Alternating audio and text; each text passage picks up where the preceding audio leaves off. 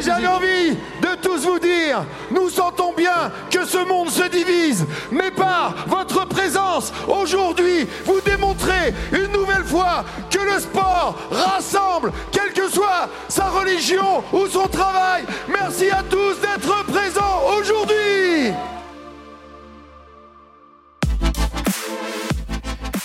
Salut à toutes et à tous, je suis extrêmement heureux de vous retrouver pour un nouveau numéro du Let's Ride Podcast, le podcast 100% consacré à la pratique et à la communauté du trail running. Et dans cet épisode, un invité particulier, un invité qui fait partie de, du milieu du trail et du monde du trail et qui est une figure emblématique de ce milieu depuis des années déjà.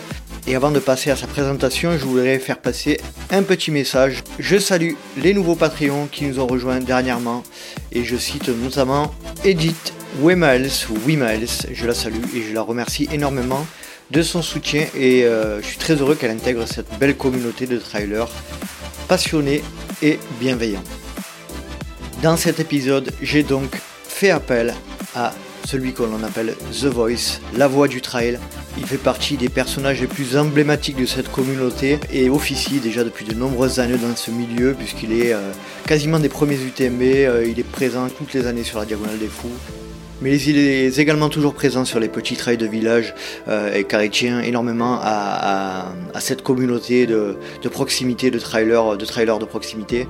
Et euh, vous allez l'entendre, il va nous expliquer un petit peu son parcours professionnel tout d'abord avec une belle relation euh, dans l'animation et, en tant qu'éducateur sportif. Il va nous parler également de son arrivée à Chamonix qui a changé sa vie, de, l'intégration au sein de ce milieu si particulier qu'est le, qu'est le milieu montagnard chamonix et ensuite, nous parlerons bah, de, ses difficultés euh, rencontrées suite à un surmenage professionnel.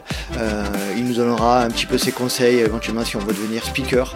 Et puis, euh, nous allons évoquer tout un tas d'autres sujets, et notamment le dernier long métrage qu'il a sorti avec, avec Lorify et son frère, qui s'appelle Au-delà du temps.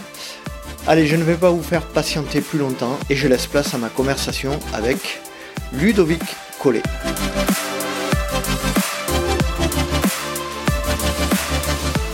Salut Ludo, comment vas-tu? Je suis extrêmement heureux de te retrouver sur le podcast. Écoute, euh, je dirais comme un lundi. Comme un lundi? Ouais. C'est le, c'est, peut-être le jour le plus dur de la semaine, mais, euh, mais voilà, ça, ça va bien. Il y a du soleil, ça, ça fait du bien. C'est cool.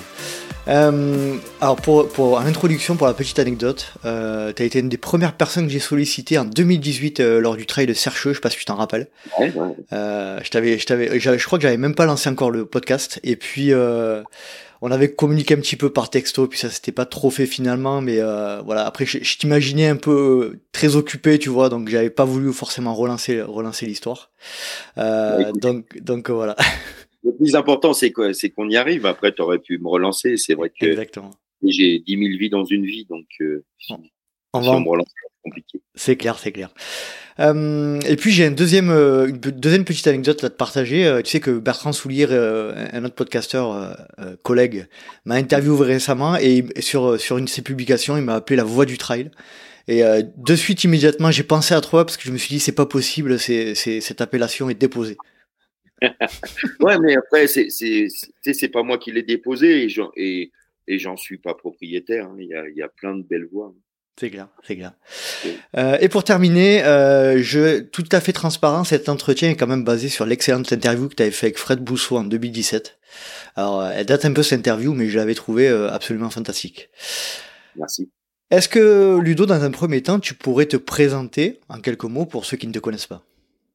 Écoute, euh, bah, je m'appelle euh, Ludovic Collet, je suis né le 15 août 1970. Donc, toi, j'ai 52 piges, je suis né dans la région parisienne. J'ai vécu, euh, euh, j'ai vécu dans la région parisienne jusqu'à l'âge de 23 ans. Euh, je suis un garçon qui est issu du, du mouvement hip-hop, qui m'a servi après pour devenir qui je suis maintenant, mais ça fait partie de ma construction. J'ai, j'ai aimé euh, breaker, j'ai aimé graffer, j'ai aimé mixer, j'ai aimer un petit peu rapper. Enfin, ce, ce, d'avoir la chance d'être dans un milieu hip-hop quand il naît en France dans les années 80, ça a été juste fabuleux, quoi. Mmh et, euh, et puis voilà. Et puis en parallèle de ça, je nageais tous les jours.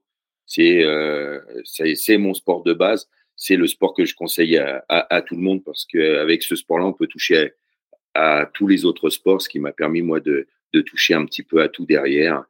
Euh, voilà, j'ai fait un petit peu de danse, mais euh, j'ai fait j'ai fait de la boxe, un peu de triathlon, un peu de course à pied, beaucoup beaucoup de natation, euh, du ski. Enfin après voilà, énormément de choses. Euh, et puis bah, par le par le biais de ce ce sport, j'étais pas un très très bon écolier. Et j'ai commencé un CAP d'horticulture parce que je suis assez proche de la nature et, et des énergies. Mmh et, et puis je me suis blessé à l'entraînement en faisant une mauvaise culbute à l'époque où je me suis ouvert le talon en, tapant dans l'angle du mur de la piscine sur les rebords. Et, euh, et ce jour-là, j'ai décidé d'arrêter euh, euh, mon CAP. Et mes parents m'ont dit, OK, on te fait confiance. Mais la seule chose qu'on te demande, c'est que tu mettes à profit toutes ces années de natation et que tu en, fasses ton métier. Et je leur ai dit, mes parents promis. D'accord. Voilà. D'accord. T'avais quel âge quand ça t'est arrivé, cette, cet incident? J'avais 15 ans. 15 ans. Donc tu, tu avais euh, déjà des années de, de, de, pratique de natation derrière toi, j'imagine ouais. C'est là où je commençais à devenir euh, plutôt pas mauvais. Quoi. Ouais. Donc euh, ça a mis un petit frein. Ça, cette mauvaise culbute, j'en avais fait des, des milliers, ouais. a mis un petit frein aussi à, à mon enthousiasme. Et comment, après cet événement-là, comment, comment tu repars C'est quoi la logique C'est quoi la, bah, les intentions? Disons que c'est, je me dis qu'est-ce que je vais faire? J'ai 16 ans. Euh, je deviens. Euh, il se trouve que euh, dans, dans, ma ville, il y a une MJC et l'animateur qui est à la MJC se fait un peu emmerder, voire crever les pneus de sa voiture par la bande de mon frère et d'autres. Et puis le directeur de la MJC qui sent que j'ai la fibre pour ça, pour animer déjà, me dit écoute, l'État vient de créer les TUC en France et nous on aimerait bien te. On a discuté avec tes parents, on sait que tu as arrêté l'école euh, on aimerait bien te recruter. Et puis, je fais deux ans à MJC euh, à m'occuper de, d'adolescents mhm. qui, avaient le même âge que moi. Et je prends goût à l'animation. Et puis après, je passe un BAFA. Et puis, je travaille en centre de loisirs.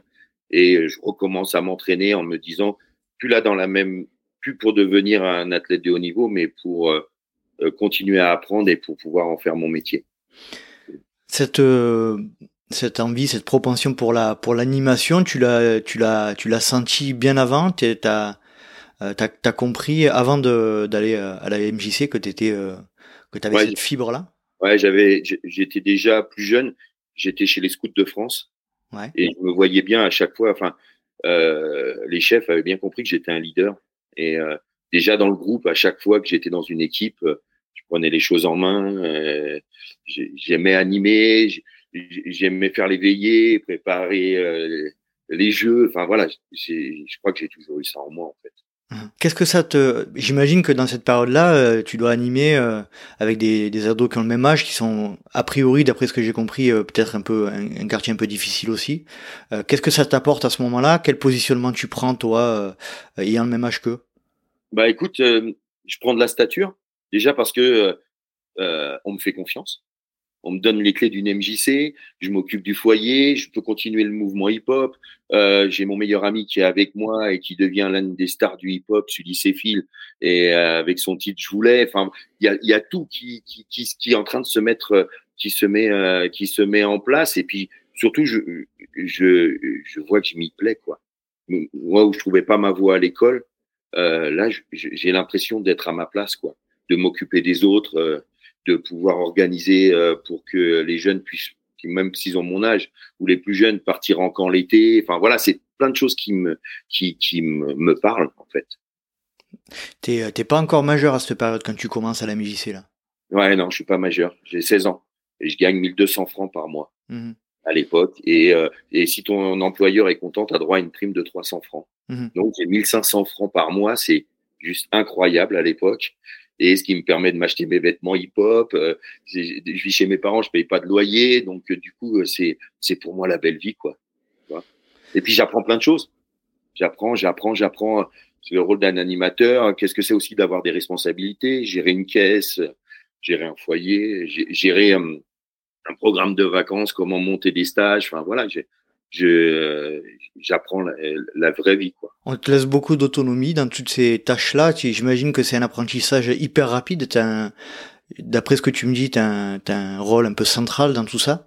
J'imagine que tu as dû apprendre 2000 trucs à la à l'année là. Ouais, mais c'est après, tu verras que c'est mon fonctionnement jusqu'à maintenant, quoi.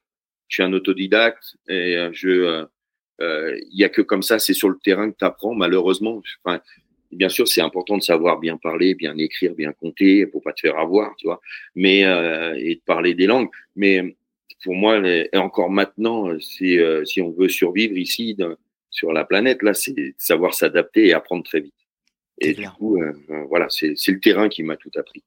Genre, je, je, reviens un petit peu à ce que tu disais, tu l'as déjà évoqué euh, trois ou quatre fois, c'est ça avait l'air d'être hyper important pour toi, cette notion de, de communauté hip-hop là. C'était quoi pour toi? C'était une famille? Tu avais, avais une communauté autour de toi, en plus dans, dans les premiers temps de, de cette mouvance-là. J'imagine que vous n'étiez pas nombreux, donc c'était quoi? C'était Vous vous sentiez un peu comme les, les pionniers? Ouais, c'est ça. Puis tu, tu, tu, tu découvres tu, tu découvres euh, Peace Unity Love, c'était le début, tu vois, pendant les mmh. premières années. Euh, les bandes qui étaient les plus respectées, c'est ceux qui graffaient le mieux, ceux qui dansaient le mieux, tu vois. Après, le rap est arrivé après, mais et, et ça, ça, ça me plaisait. Donc, on s'entraînait avec nos potes, on, s'entraînait, on, on, avait créé une, une association qui s'appelait la DGE, l'association des jeunes d'Emrainville. Notre, le premier pote qui a eu 18 ans, il est passé président, il n'a pas eu le choix, tu vois. pour qu'on puisse avoir des créneaux pour s'entraîner, pour danser, pour créer. Et puis, assez vite, ce mouvement hip-hop euh, euh, s'est déglingué, euh, même si on aimait ça. Et après, les bandes les plus réputées euh, sur la région parisienne, c'est ceux qui malheureusement dépouillaient, volaient, braquaient. Enfin bon, voilà, c'était, on était devenu dans une autre chose. Mais la musique qui était arrivée, ça commençait à scratcher, à rapper. Moi, ça m'intéressait de placer les mots, ma voix sur des, des mots, enfin des textes écrits. Donc ça, ça a amené tout doucement. C'est là un peu que tu as pris conscience aussi que, que pour toi, l'expression orale avait, avait de l'importance? Mais j'avais encore, là, j'avais pas du tout confiance en moi. Hmm. J'ai vu qu'il y avait, c'était important les mots, et que tu pouvais euh, faire rire une personne, la faire pleurer ou te battre. La puissance. Ouais, la puissance des mots. Hmm. Et ça, ça c'est resté et ça restera toujours très important pour moi. Et tu penses que ça vient de là? Ça vient de cette, euh, cette période euh, aussi hip-hop au début, quoi? Ouais, tout à fait. Ouais, ouais. Et puis de ce que j'ai pu vivre euh, en centre de loisirs, puisque j'ai pu vivre avec les potes, ce que j'ai pu vivre aussi moi au sein de mon club en natation. Enfin voilà. Et, euh, et quand euh, voilà, j'étais un bon relayeur, on avait un bon 10 fois 100 au club. C'était important les mots pour galvaniser tout le monde et qu'on aille tous dans le même sens. Tu vois. Enfin, c'était. Dans la natation, tu avais aussi ce rôle un peu central de meneur ou, pas du tout? Ouais. ouais, ouais, ouais. J'ai toujours été, j'étais toujours quelqu'un qui a, qui a eu euh, qui disait ce qu'il pensait, et, mais euh, dans le bon sens du terme. Tu vois, j'ai toujours été le guéluron, enfin celui qui, euh, emmène tout le monde vers l'avant, se disant ouais, en chef d'équipe.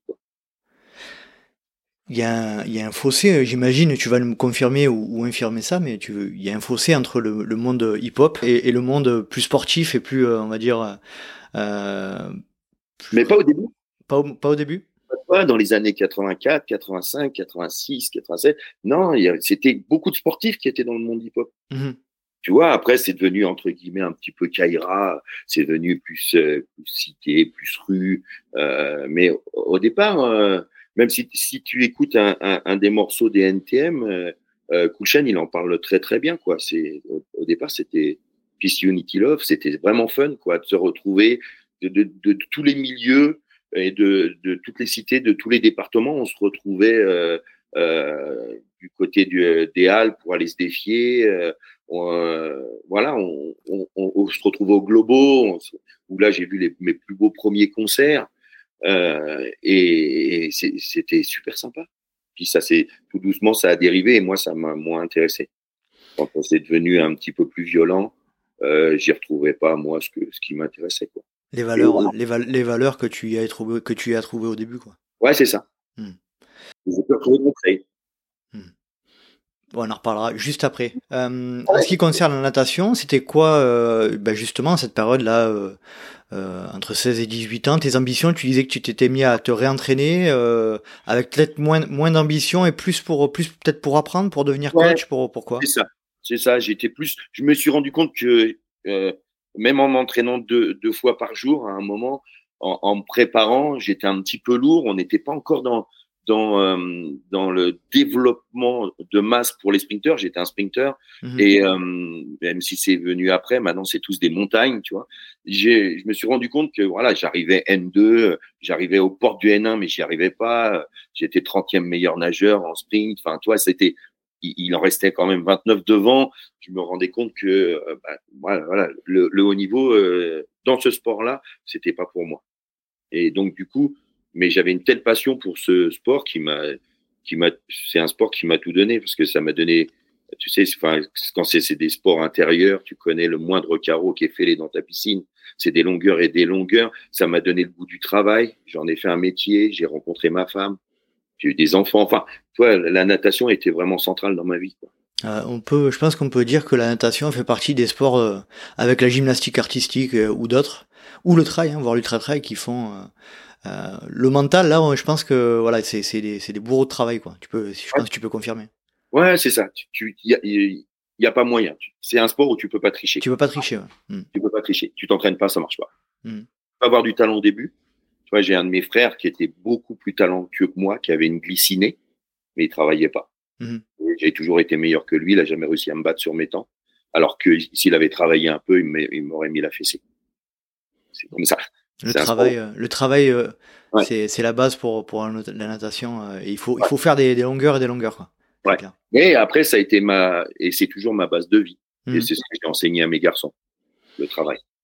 C'est euh, c'est une valeur que tu as que as appris principalement dans ce milieu-là ou c'était quelque chose qui t'était inculqué déjà avant par tes parents ou, ou pas? Ouais, j'ai j'ai toujours vu, mais évidemment, mes, mes parents travaillaient. Mon papa, à son âme, il est parti maintenant, mais ça a été un gros, un gros taffeur, un gros bosseur. Lui a été athlète de haut niveau. Tu vois, il, a- il avait sa carte à l'INSEP. Enfin, ouais, j'ai pu passer du temps à l'INSEP avec lui quand j'étais tout petit. C'est là que j'ai appris à faire du vélo. C'est à l'intérieur de l'INSEP. Ah ouais. Des souvenirs pour moi qui restent incroyables, quoi. Avec papa qui lançait le disque, le javelot, euh, le poids, et moi qui tournais avec mon petit vélo blanc, tu vois. Et euh, autour, c'était, c'était royal. Mais ouais, je, suis, j'en suis persuadé maintenant que le, que la natation m'a appris le travail. Tu es parti avec des bases euh, effectivement voir papa à, à des enfin là t'es t'es sur des athlètes de très haute performance donc déjà voir son papa avec dans ce, dans ce milieu-là effectivement ça pose les bases. Ah ouais, ça, prouve- moi, moi, le, le, le sport, c'est ma vie. hein. Mm. depuis que je suis tout petit. À l'époque, euh, je loupais aucun stade 2 si j'étais pas en compétition de natation. euh, Tu vois, mon père, il me racontait tout. euh, On lisait l'équipe ensemble. Enfin, tu vois, j'ai- le- le- tous les sports en plus, tout me passionnait comme maintenant. Mais, euh, mais voilà, c'est c'est en moi le sport. Il est, il coule dans mes veines depuis toujours. Quelle relation justement tu as euh, de manière un peu plus générale, de manière de par rapport à l'approche que tu as par rapport à ce sport justement? Est-ce que c'est quelque chose qui te euh, est-ce que cette relation elle a évolué? C'était quelque chose de plus compétitif au début et puis petit à petit tu tu tu t'es détaché un petit peu de cet aspect-là ou tu es toujours sur une notion quand même de de compétitivité? Ah, je vais pas te dire que j'aime pas être le meilleur ou travailler pour l'être en tout cas, mais mais non, je me, je me suis calmé avec ça. Je me suis vraiment calmé avec ça. Après, j'essaye de euh, dans mon métier qui a rapport au sport, je l'ai pris comme un artisanat. C'est-à-dire que j'essaye d'être le meilleur artisan possible, d'aimer mon métier, de le travailler au mieux pour et de trouver des ficelles pour euh, être euh, faire mon respecter mon métier quoi. Mhm. Et ça c'est aussi le sport qui me l'a appris. Il y a eu du coup après euh, une grande période là euh, où euh, entre ces années où tu, tu es au début de, de l'âge adulte et ton arrivée à Chamonix, qui je, il me semble-t-il il y a une trentaine d'années, Ouais, qu'est-ce qui s'est passé entre ces deux périodes là, un peu schématiquement? Ben, j'ai beaucoup travaillé. ben, j'ai passé mon premier. J'ai dû aller à l'armée. Ouais. Maintenant, c'est plus obligatoire, mais j'ai été faire un an, un an d'armée où j'ai passé un diplôme d'agent de sécurité qui est pas valable dans le civil, mais bon. J'ai, travaillé. Comme j'étais une forte tête euh, à l'armée, ça s'est au début pas très très bien passé. J'ai pris des jours de trou. Euh, voilà, je me suis. euh, c'était compliqué. Ça a été compliqué l'armée, euh, mais j'ai- euh, assez vite on m'a donné euh, les clés d'une zone militaire sensible où je pouvais euh, je m'occupais de gars euh, qui étaient moins gradés que moi et, et j'ai protégé entre guillemets la France pendant euh, pendant un an, mmh qui m'a valu la médaille de la défense nationale que j'ai refusée, mais on n'a pas le droit de refuser un honneur parce que j'avais été voir le colonel et en lui disant je, je n'accepte pas cette médaille. Mon grand-père a fait la guerre, il l'a pas eu. J'ai mmh. pas fait la guerre, j'ai juste fait mon service et moi j'y ai droit parce que j'ai protégé avec une arme dans une zone militaire sensible pendant des mois et j'ai fait tant de nuitées qui me permettent d'avoir cette médaille et je trouvais pas ça très juste. Mais je l'ai eu quand même. Donc, euh, Mais c'est des choses qui m'ont appris aussi. Ouais, c'est montre, c'est des choses aussi qui montrent à quel point t'as, euh, t'as un caractère quoi. T'as utilisé une forte tête tout à l'heure, mais aussi des, des idées euh, très euh, très marquées et une vraie personnalité quoi. C'est ça.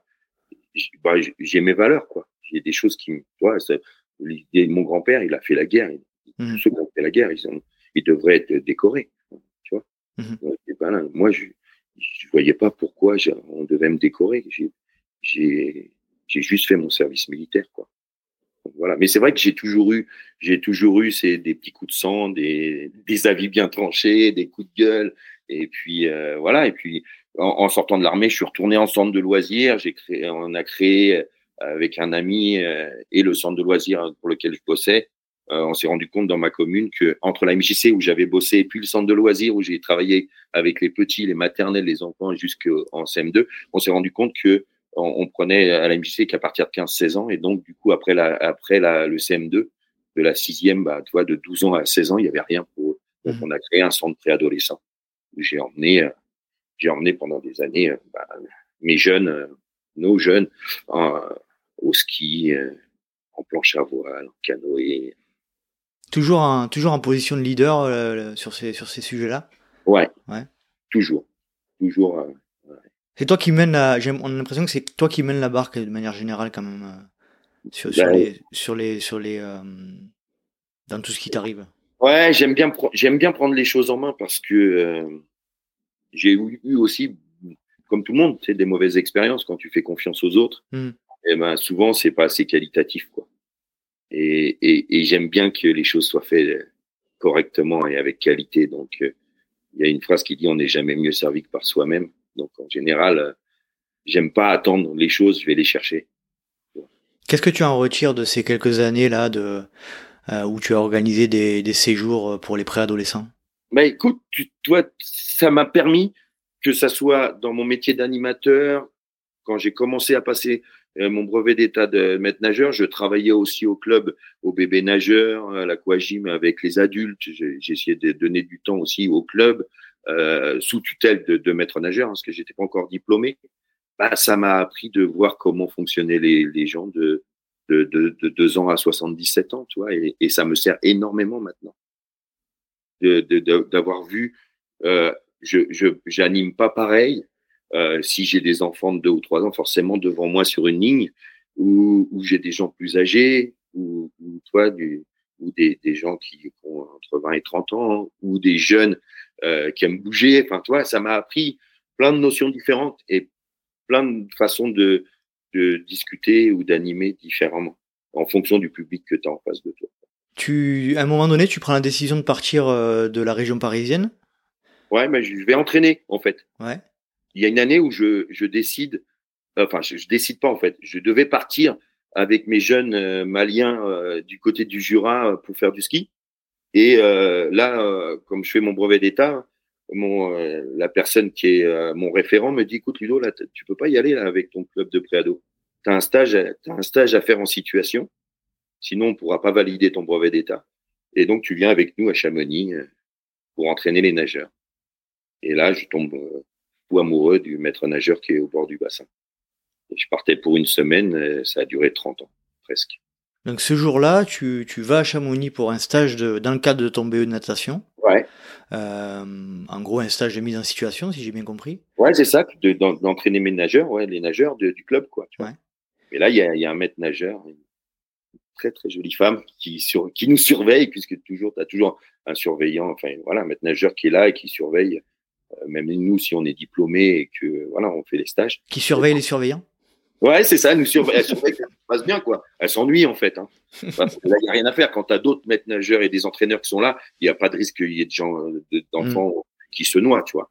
puis elle est là, et puis, euh, puis je fais connaissance, et puis tu vois. Donc, euh, si on a bien compris, c'est ton épouse aujourd'hui? Non, c'est, enfin, on est en procédure de divorce, mais on n'est plus ensemble. C'est, c'est, c'est, c'est ça, qui, c'est ça qui a fait que tu es resté sur Chamonix alors ouais, Exactement. D'accord. Ouais. Quelle était, ton, quelle était ton, ta connaissance, ta, ta vision de, de Chamonix et de la montagne de manière générale? Nada, nicht, rien. je connaissais que dalle, hormis avoir été euh, skié euh, avec mes jeunes euh, préados du côté du Jura, je ne connaissais rien de la montagne, mais vraiment rien. Moi, je, j'ai passé mon brevet d'état de maître nageur. J'étais en préparation pour passer le BACPC, qui est le brevet. Maintenant, je sais pas comment il s'appelle, mais à l'époque, ça s'appelait comme ça. C'était le brevet de muscu, parce que j'imaginais déjà dans ma tête. Euh, à l'époque, c'est devenu très populaire maintenant, mais euh, dans les dans, dans, les années 93, 92, 93, j'imaginais créer un, une salle de sport où je pouvais avoir une piscine et faire de l'aquagym, du biking, de la muscu, de la danse. Enfin, tu vois, j'avais déjà en tête de, de créer un concept quoi, que je ferai jamais, que j'ai jamais fait, mais voilà, j'étais plus dans ce module-là. Moi, j'étais, je faisais de la planche à voile. L'eau était mon élément, quoi. Tu vois, la montagne, bah, c'est de l'eau gelée. Hein. J'y connaissais rien, donc il a fallu tout apprendre. Et, et, de toute façon, je savais que, que Fabienne ne, ne partirait. J'allais la faire faner si elle était née à Chamonix. Mmh Emmener avec moi à Paris, ça n'avait pas de sens. Ça s'est pas posé la question. C'était moi à moi de venir, quoi, tu vois. Mmh et, et, du coup, bah, j'ai appris. J'ai beaucoup appris, comme toujours. Et, euh, et je suis devenu fou amoureux de montagne. Il y a 30 ans, donc c'était à peu près en 92. Ouais, 93. 93. Ouais. Euh, ça a été quoi euh, Ça a été quoi le plus compliqué pour toi dans l'adaptation à, ce, nouvel environnement? S'intégrer. Ouais. S'intégrer, c'est quand on parle. Alors ça a beaucoup évolué en 30 ans, mais si tu reviens 30 ans en arrière, le monde de la montagne, waouh Les montagnards, les moniteurs de ski, waouh, c'était hyper fermé. Mmh hyper fermé. En plus, j'étais parisien. Imagine, par, Parigo tête de veau, euh, parisien tête de chien. Enfin, j'avais droit à tout. Et on me disait tout le temps, ah, t'es le fils à qui, toi? T'es le fils à qui? Je disais, je suis le fils de mon père. Tu vois, mais ils voulaient savoir mon nom, les anciens là-bas, parce que ça voulait dire que tu faisais partie de la vallée ou tu n'en faisais pas partie, quoi, tu mmh vois.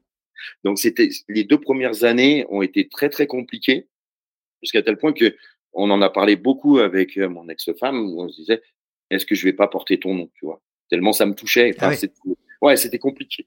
C'était vraiment compliqué. Et puis j'ai créé une association euh, avec euh, avec deux autres amis et un qui est parti maintenant, qui était chamoniard, qui s'appelle Telfisaki. Et j'ai créé Telfisaki pour dire voilà, je suis fils de mon père. Et c'est, ça a été une association qui a fait beaucoup, beaucoup à l'époque parler d'elle à Chamonix. J'ai eu les RG au cul pendant très longtemps parce que pour eux, c'était une association qui était venue hein, pour foutre la merde, alors qu'au contraire, c'était pour venir, c'était plus pour intégrer les gens qui arrivaient d'ailleurs euh, dans cette vallée, puisqu'elle était en train de s'ouvrir vraiment au monde. Ouais. Et euh, donc voilà, et du coup, le slogan de l'association, c'était adhérer à vos idées, elles avanceront. C'était, nous, on était là, on avait créé l'association, mais c'était aux gens de venir et nous, on allait les aider à, à avancer dans leur propre projet. Le, but, le but de cet assaut, c'était donc de, de faciliter l'arrivée de, de non-chamonières à Chamonix. Ouais, et de les se rencontrer aussi avec les, les gens de, de Cham, puisque moi, je voulais vraiment ouvrir ça, mais avec quelqu'un qui était né là-bas, qui était né à Chamonix. Donc, Fred Favret, qui est, qui est parti maintenant, mon ami. Mais euh, euh, voilà, avec lui, on a créé, on a bougé les lignes.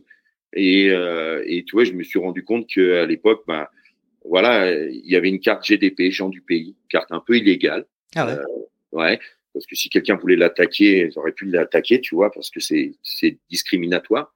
Et pour avoir cette carte gens du pays, il fallait que je paye mes impôts à Cham. Or, il se trouve que la première année où tu déménages de chez toi, tu payes encore tes, tes, euh, tes impôts en région parisienne. Mmh Puis encore, il faut encore un an avant de payer tes impôts à Chamonix. Donc ça faisait dire pendant deux ans, j'étais rien, j'existais pas. T'étais ouais, pas du pays, quoi. J'étais pas du pays. Et ça, c'était pas quelque chose qui qui me plaisait vraiment. Donc on a créé en même temps que tel fils acquis. Quand tu prenais ton adhésion, tu avais une carte qu'on appelait la carte fun. Le, le fun, c'est le vent des fous, mmh c'est le vent chaud qui arrive en montagne. Et avec cette carte, on a été voir les 300 magasins de Cham et beaucoup ont, joué le jeu. Et avec cette carte, pour les gens qui, qui, arrivaient, quand ils adhéraient à l'association, ils avaient euh, un café, un apéro offert dans tel 20% ou 30% en lingerie fine, une entrée en boîte de nuit, en machin. Enfin, tu vois, il y avait plein d'aides et dont, euh, dont euh, à l'époque, du côté des ouches, les remontées mécaniques n'appartenaient pas à la compagnie du Mont Blanc. Et c'était une famille qui tenait ça et ils m'ont contacté et on m'ont dit, écoute, si, si tu es saisonnier, si les gens qui viennent d'arriver prennent leur, leur forfait de telle date à telle date en début de saison, on leur fait le, le prix Jean du pays. Et du coup, ça avait fait beaucoup, beaucoup, beaucoup, beaucoup d'histoires à l'époque, mais c'était, c'était super sympa. Quoi. Donc, tu as confirmé par ce, par cette association-là ton, ta, ta réputation ou ta, ton mode de pensée un peu euh, qui va à l'encontre des, des, choses établies, j'imagine? Ouais, c'est ça. Euh, tu te sentais comment? Là, j'imagine que ça ne devait pas être simple euh, psychologiquement hein, de se retrouver dans ce. Mais j'ai l'impression que c'est quelque chose qui te plaît de combattre un peu les, les choses établies. Bah ouais, surtout quand j'ai j'ai horreur de l'injustice. C'est quelque chose pour moi qui m'exècre. Je pense que je pourrais presque aller en prison pour ça. Mmh j'ai horreur. Enfin, on est tous égaux, quoi. Enfin, tu vois, quel que soit d'où tu viens, ça veut dire quoi? Déjà, pour moi, les frontières, c'est pas quelque chose qui est qui ressemble à quelque chose. Pour moi, enfin, tu vois, on est, on est tous là sur cette planète. C'est un ensemble. Quand tu vas faire popo comme moi, tu fais pareil. Si, quelle que soit la nationalité, si on te saigne, c'est le sang, il est rouge. Enfin, tu vois. Et donc, du coup, j'ai beaucoup de mal quand on te dit, non, toi, t'es pas d'ici, toi, tu fais pas ça. Oh. c'est de la vraie, c'est de la vraie injustice. Ouais. Ça. Ouais. Pour moi, c'est une vraie injustice. Donc, du coup, j'ai essayé de trouver des moyens de que euh, tout le monde ne pâtisse pas de, de ce. Moi, ça me vexait quoi. Mais à la différence de beaucoup, euh, effectivement, euh, on, on, peut dire, ouais, effectivement, on est tous citoyens du monde, ça peut, ça mhm. on peut trouver ça injuste, mais peu sont les gens qui sont capables, comme toi, de, de mettre un, de mettre un combat en route, quoi. Et ça, moi, je, trouve ça vraiment subjugant. Et comment euh, comment tu arrives psychologiquement Moi, c'est ça qui m'intéresse. C'est comment tu arrives psychologiquement dans un milieu que tu dans un dans une zone géographique que tu connais pas forcément, avec beaucoup de défiance. Euh, arriver petit à petit, euh, même malgré ce que tu as mis en place qui qui plaît pas à beaucoup de monde, à petit à petit t'intégrer au, au, au milieu. J'imagine que tu as as dû avoir beaucoup d'ennemis. Ouais, non, j'avais je pense que, mais encore comme maintenant, hein, j'ai des gens qui m'ont apprécié tout de suite et des gens qui m'aiment pas. Hein. mais ça fait partie de la vie, malheureusement. Tu vois, c'est comme ça. Et moi, j'avais vraiment, euh, euh, je savais que j'allais vivre là à Chamonix, quoi. Donc, je, je venais pas pour, euh, je, je, venais pas pour un mois. Je venais épouser une femme, monter une famille, à tel point que même à l'époque, même je suis, je suis saisonnier la première année, la banque, elle veut pas m'ouvrir de compte. Quoi. Mmh ah oui. Tu vois?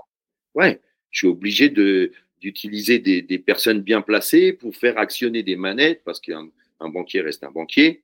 Et voilà, et pour pouvoir que je puisse ouvrir un compte, quoi. C'est ouf. Et même, avec, même avec une femme, même avec une femme chamonniarde. Ouais, ouais, ouais, ouais, ouais. C'est incroyable. Mais je te parle de ça il y a 30 ans. Et après, comme je dis souvent, grâce au, au freeride, au freestyle, à toute cette jeunesse qui est partie euh, rencontrer les Américains, les Suédois, les Hollandais. Et, et, et c'était un mouvement, et c'est toujours un mouvement hyper fun. Et viens chez moi, viens rider quelques modules. Moi, je viendrai chez toi dans ta station, tu vois. Et ça, ça, ça a vraiment bougé les, les lignes, je trouve, toi, en montagne. Et, et l'accueil a été euh, mieux, mieux. Et maintenant, ben voilà, notamment à Chamonix. Hein, déjà, on est à Chamonix, il y en a plus tant. Ça mmh. bouge. Ouais. Ça a ouvert euh, cette, cette, cette période-là, les années 90 à 90-2000, ça a ouvert un petit peu euh, le, monde, quoi. Ça a ouvert un petit peu la, vallée, quoi. Mais après, euh, et puis aussi, tu sais, c'est comme maintenant pour le trail, je triche pas, j'aime les gens. Mmh et même ceux qui m'aimaient pas, j'ai discuté avec eux, j'ai, je, suis devenu commerce, j'ai, toi, j'ai été entraîneur, entraîneur de natation, j'ai été maître nageur pendant un moment. Après, j'ai arrêté, je suis devenu commerçant. J'ai eu une papeterie, une sandwicherie kebab. J'ai été quatre ans euh, vice-président de la MJC de Chamonix. J'étais agent de Marco Sifredi, qui, est, qui, est, qui, qui, a disparu là il y a 20 ans, qui est toujours là-haut euh, à l'Everest, qui est une de, voilà, de mes grosses, grosses, grosses blessures de ma vie. Mais euh, voilà, je me suis intéressé aux gens de Chamonix. J'ai fait beaucoup de bénévolat avant d'être au micro. Enfin, tu vois, il y a un moment, faut pas être aussi euh, obtus. Mhm. Tu vois, c'est que, ok, ils voulaient pas m'accepter, mais au début parce qu'ils me connaissaient pas. Et, et une fois qu'ils ont fini par me connaître, j'ai jamais galéré en stop. Tu peux crever euh, sur le bord de la route, les gens ils s'arrêtent pour t'aider. Une fois que tu es accepté, tu es accepté. Il a, mais il a fallu que je comprenne comment il fonctionnait, c'est tout. Tu vois? Mhm. Ah, c'est un peu le cas, j'imagine aussi dans beaucoup de dans beaucoup de lieux géographiques comme la Corse ou le Pays Basque. C'est un peu un peu le même, euh, Ah ouais, même mais moi, fonctionnement. Quand, j'étais animé en Corse, je me suis régalé. Hmm. Régalé, mais comme partout où j'anime, je me régale. Je trouve des gens formidables. Mais justement, puisqu'on parle d'animation, euh, Mm. c'est quand le moment, le, la première fois que tu tiens un, un micro dans le cadre d'un événement sportif? Waouh Euh, Dans un. bah, je- Parce que a je te coupe, euh, mais j'ai cru entendre dire que tu avais, été speaker, mais dans d'autres événements euh, du style euh, défilé de mode. Ouais, c'est vrai. J'ai commencé par ça. Commencé- raconte-nous, raconte-nous. En fait, quand j'avais mon commerce euh, de papeterie, j'étais un des premiers euh, à avoir une magnifique. Alors toi, ça va te faire rire maintenant, mais magnifique photocopieuse couleur. Mais à l'époque, il n'y avait pas tant. Personne n'avait d'imprimante chez soi. On n'avait pas de téléphone Ah, portable. je connais, rien. je connais cette période, j'ai 40 ans, hein, donc tu sais. Vois euh, non, mais tu vois, je- ouais. et, et du coup, j'ai une amie styliste qui venait souvent me et qui avait une marque qui s'appelait Alper Dralen à l'époque et qui il faisait beaucoup de euh, de photocopies de ses dessins de robe, tu vois. Ouais. Et c'est comme ça aussi que j'ai rencontré beaucoup de sportifs avec qui j'ai photocopié leur dossier pour avoir des, du sponsoring. Et du coup, un jour, Valérie me dit, écoute Ludo, euh, euh, t'as tel fils acquis, t'es à l'aise au micro, quand tu fais tes, t'animes, machin, en, en petit comité, hein, quand, euh, pour l'association. Elle me dit, écoute, avec ta grosse voix, j'aimerais, j'aimerais vraiment que tu viennes avec moi sur mes défilés et que tu lises des poèmes euh, sur mes, sur mes robes. Et il se trouve qu'elle fait des robes en parapente recyclé et en parachute recyclé. Donc c'est, c'est très féerique. Et du coup, j'ai commencé comme ça au micro avec elle. Et puis, il s'est trouvé qu'un jour, j'étais bénévole au club des sports. Et au club des sports, ils nous disent, ils disent à Valérie, écoute, on, on, vous propose euh, deux défilés de mode. Un pendant la Coupe du Monde de ski, un pendant la Coupe du Monde d'escalade, l'été d'après.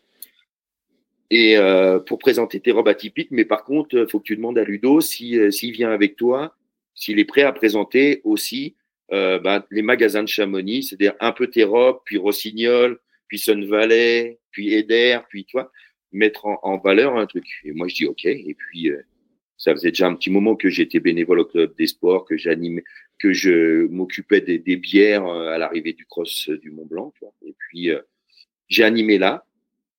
Et là, en redescendant les, les marches, j'ai- discuté avec Christopher Hardy, mon ami Christopher, qui lui était déjà animateur depuis plus de, 10 ans, qui avait déjà fait des Olympiades, et qui lui commentait de la Coupe du Monde de ski. Et il me dit, écoute Ludo, je te connaissais pas, tu as une voix, tu as du charisme, tu cries encore un peu trop, mais ça, ça va se avec le temps. Euh, si tu veux, j'ai des dates pour toi, je cherche, enfin voilà, j'ai trop de dates et machin. Donc je me dis, waouh, qu'est-ce qui m'arrive quoi? Et puis, euh, et là, il y- avait le, président, le directeur du Fred Comte du club des sports et je lui avais dit déjà que j'avais envie moi d'animer au cross du Mont Blanc. Je pensais qu'il y avait des choses à, à, à créer, à faire. Et là, il m'a dit, bah, tu veux toujours? Ouais. Bah, Feu. Au mois de juin, ça sera pour toi. Puis j'ai démarré comme ça. Est-ce qu'on peut dire que Valérie a changé ta vie? Ah ouais, mais pour plein, plein de raisons. Forcément tout euh, là comme ça sur le podcast, mais ouais, elle a, elle a changé ma vie. ouais. C'est fou. C'était son anniversaire il y a deux jours. C'est quelqu'un que j'ai au téléphone régulièrement. C'est fou à quel point euh, rencontrer quelqu'un. euh, moi, c'est ce un peu ce que je vis en ce moment dans le cadre de ma reconversion pro. C'est à quel point, à un moment donné, en fait, tu, si tu es à l'écoute des signaux et, de, et des gens autour de toi, ce qui, ce qui semble être vraiment ton cas, fondamentalement, c'est à quel point tu peux saisir les opportunités euh, qui passent. Quoi. C'est ça. Mais il faut, hein, tu sais, la vie, elle est faite plein de chemins. Tu arrives souvent à des ronds-points. Tu sais pas quoi prendre. Mais il y a des moments, il faut y aller, quoi. Faut la prendre la route, quoi. Tu vois, on te propose. Ah, je peux dire que quand j'ai animé mon premier cross du Mont Blanc, j'avais le trouillomètre à zéro. hein. J'étais pas bien. hein. J'étais pas bien, mais bon, j'avais l'envie, quoi. J'avais envie. Pour revenir un petit peu, Ludo, sur, juste avant sur les, tes premiers moments au micro dans ces défilés, dans ces premiers événements, euh, comment tu te sens? C'est quoi les premières impressions? Tu te sens à ta place? Tu te sens à l'aise euh? Exactement. Ouais. Je me sens chez moi. Sur scène, je me sens chez moi. Et, euh, et là, ouais, j'ai, euh, je, je me sens bien, quoi. Je me sens bien. J'ai, j'ai toujours euh, aimé, et j'aime toujours ça, hein, j'aime la transmission. Si j'ai pas fait des brevets d'État, euh, parce que entre temps j'ai fait aussi BESAP, euh, sport pour tous. Mmh euh, voilà, j'ai j'ai j'ai envie de donner aux autres. Enfin, toi, j'ai envie de transmettre. Et ce que j'ai appris, j'ai envie de le, le retransmettre. Et, et, au micro, je trouvais que c'est c'est le meilleur moyen, quoi, de de transmettre les choses, toi. C'est inné, c'était inné chez toi. Tu avais senti vraiment que as, cette notion de partage. Il n'y a pas d'école. Mmh. N'y a pas d'école. Moi, ça fait longtemps que je dis que je vais, je vais lancer mon, ma, Speaker Academy. Il en était question pendant quelques temps. Puis la, vie a fait autrement ces dernières années, mais j'y reviendrai peut-être. Mais j'ai aussi aidé euh, et formé des, jeunes qui, euh, en office du tourisme, qui, ont, qui ont des pots d'accueil à faire, à animer des, des fêtes locales, des kermesses, tout j'aime j'aime transmettre et quand je suis monté sur scène les premières fois je me suis dit waouh même si j'avais à l'intérieur tout tremblait dans moi je me disais waouh elle est là ma place. Tu l'as senti tout de suite immédiatement quoi. Ouais ouais. Ouais et puis surtout c'est que j'avais j'avais déjà plein d'idées quoi.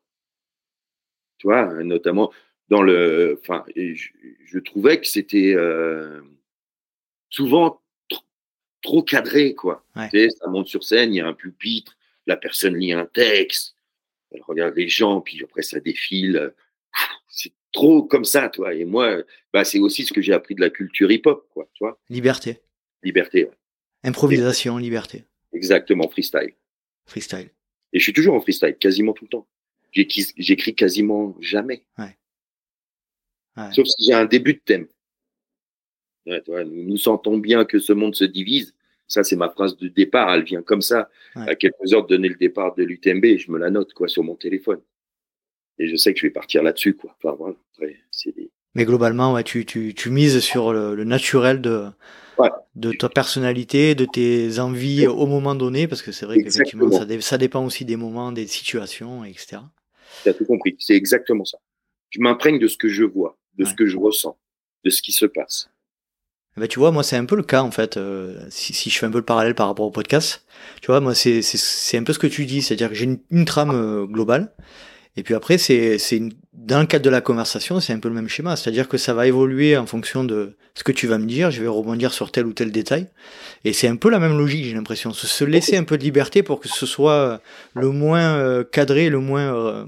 c'est ça. Par contre, après, derrière, il y a un énorme travail, travail. Bien sûr. Il y a un énorme travail. Pour pouvoir rebondir sur tout ce que tu vois. Hmm. Tu dois connaître ton sport. Enfin, si c'est du sport ou autre chose, tu dois te connaître. Pour moi, le sport, tu dois le connaître par cœur. Mhm.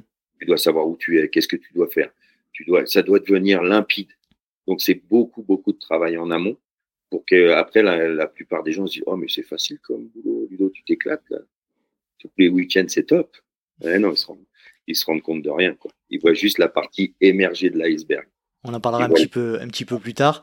2003 euh, marathon Cross du Mont Blanc. Euh, les détails un petit peu de, cette première édition. Là, contrairement à ce que tu disais tout à l'heure, là, tu étais plus stressé, voire euh, très stressé. Ouais, ouais, j'étais stressé parce qu'il y avait, bah, il y avait le Cross du Mont Blanc auquel je tenais, que j'avais couru, ouais. je connaissais.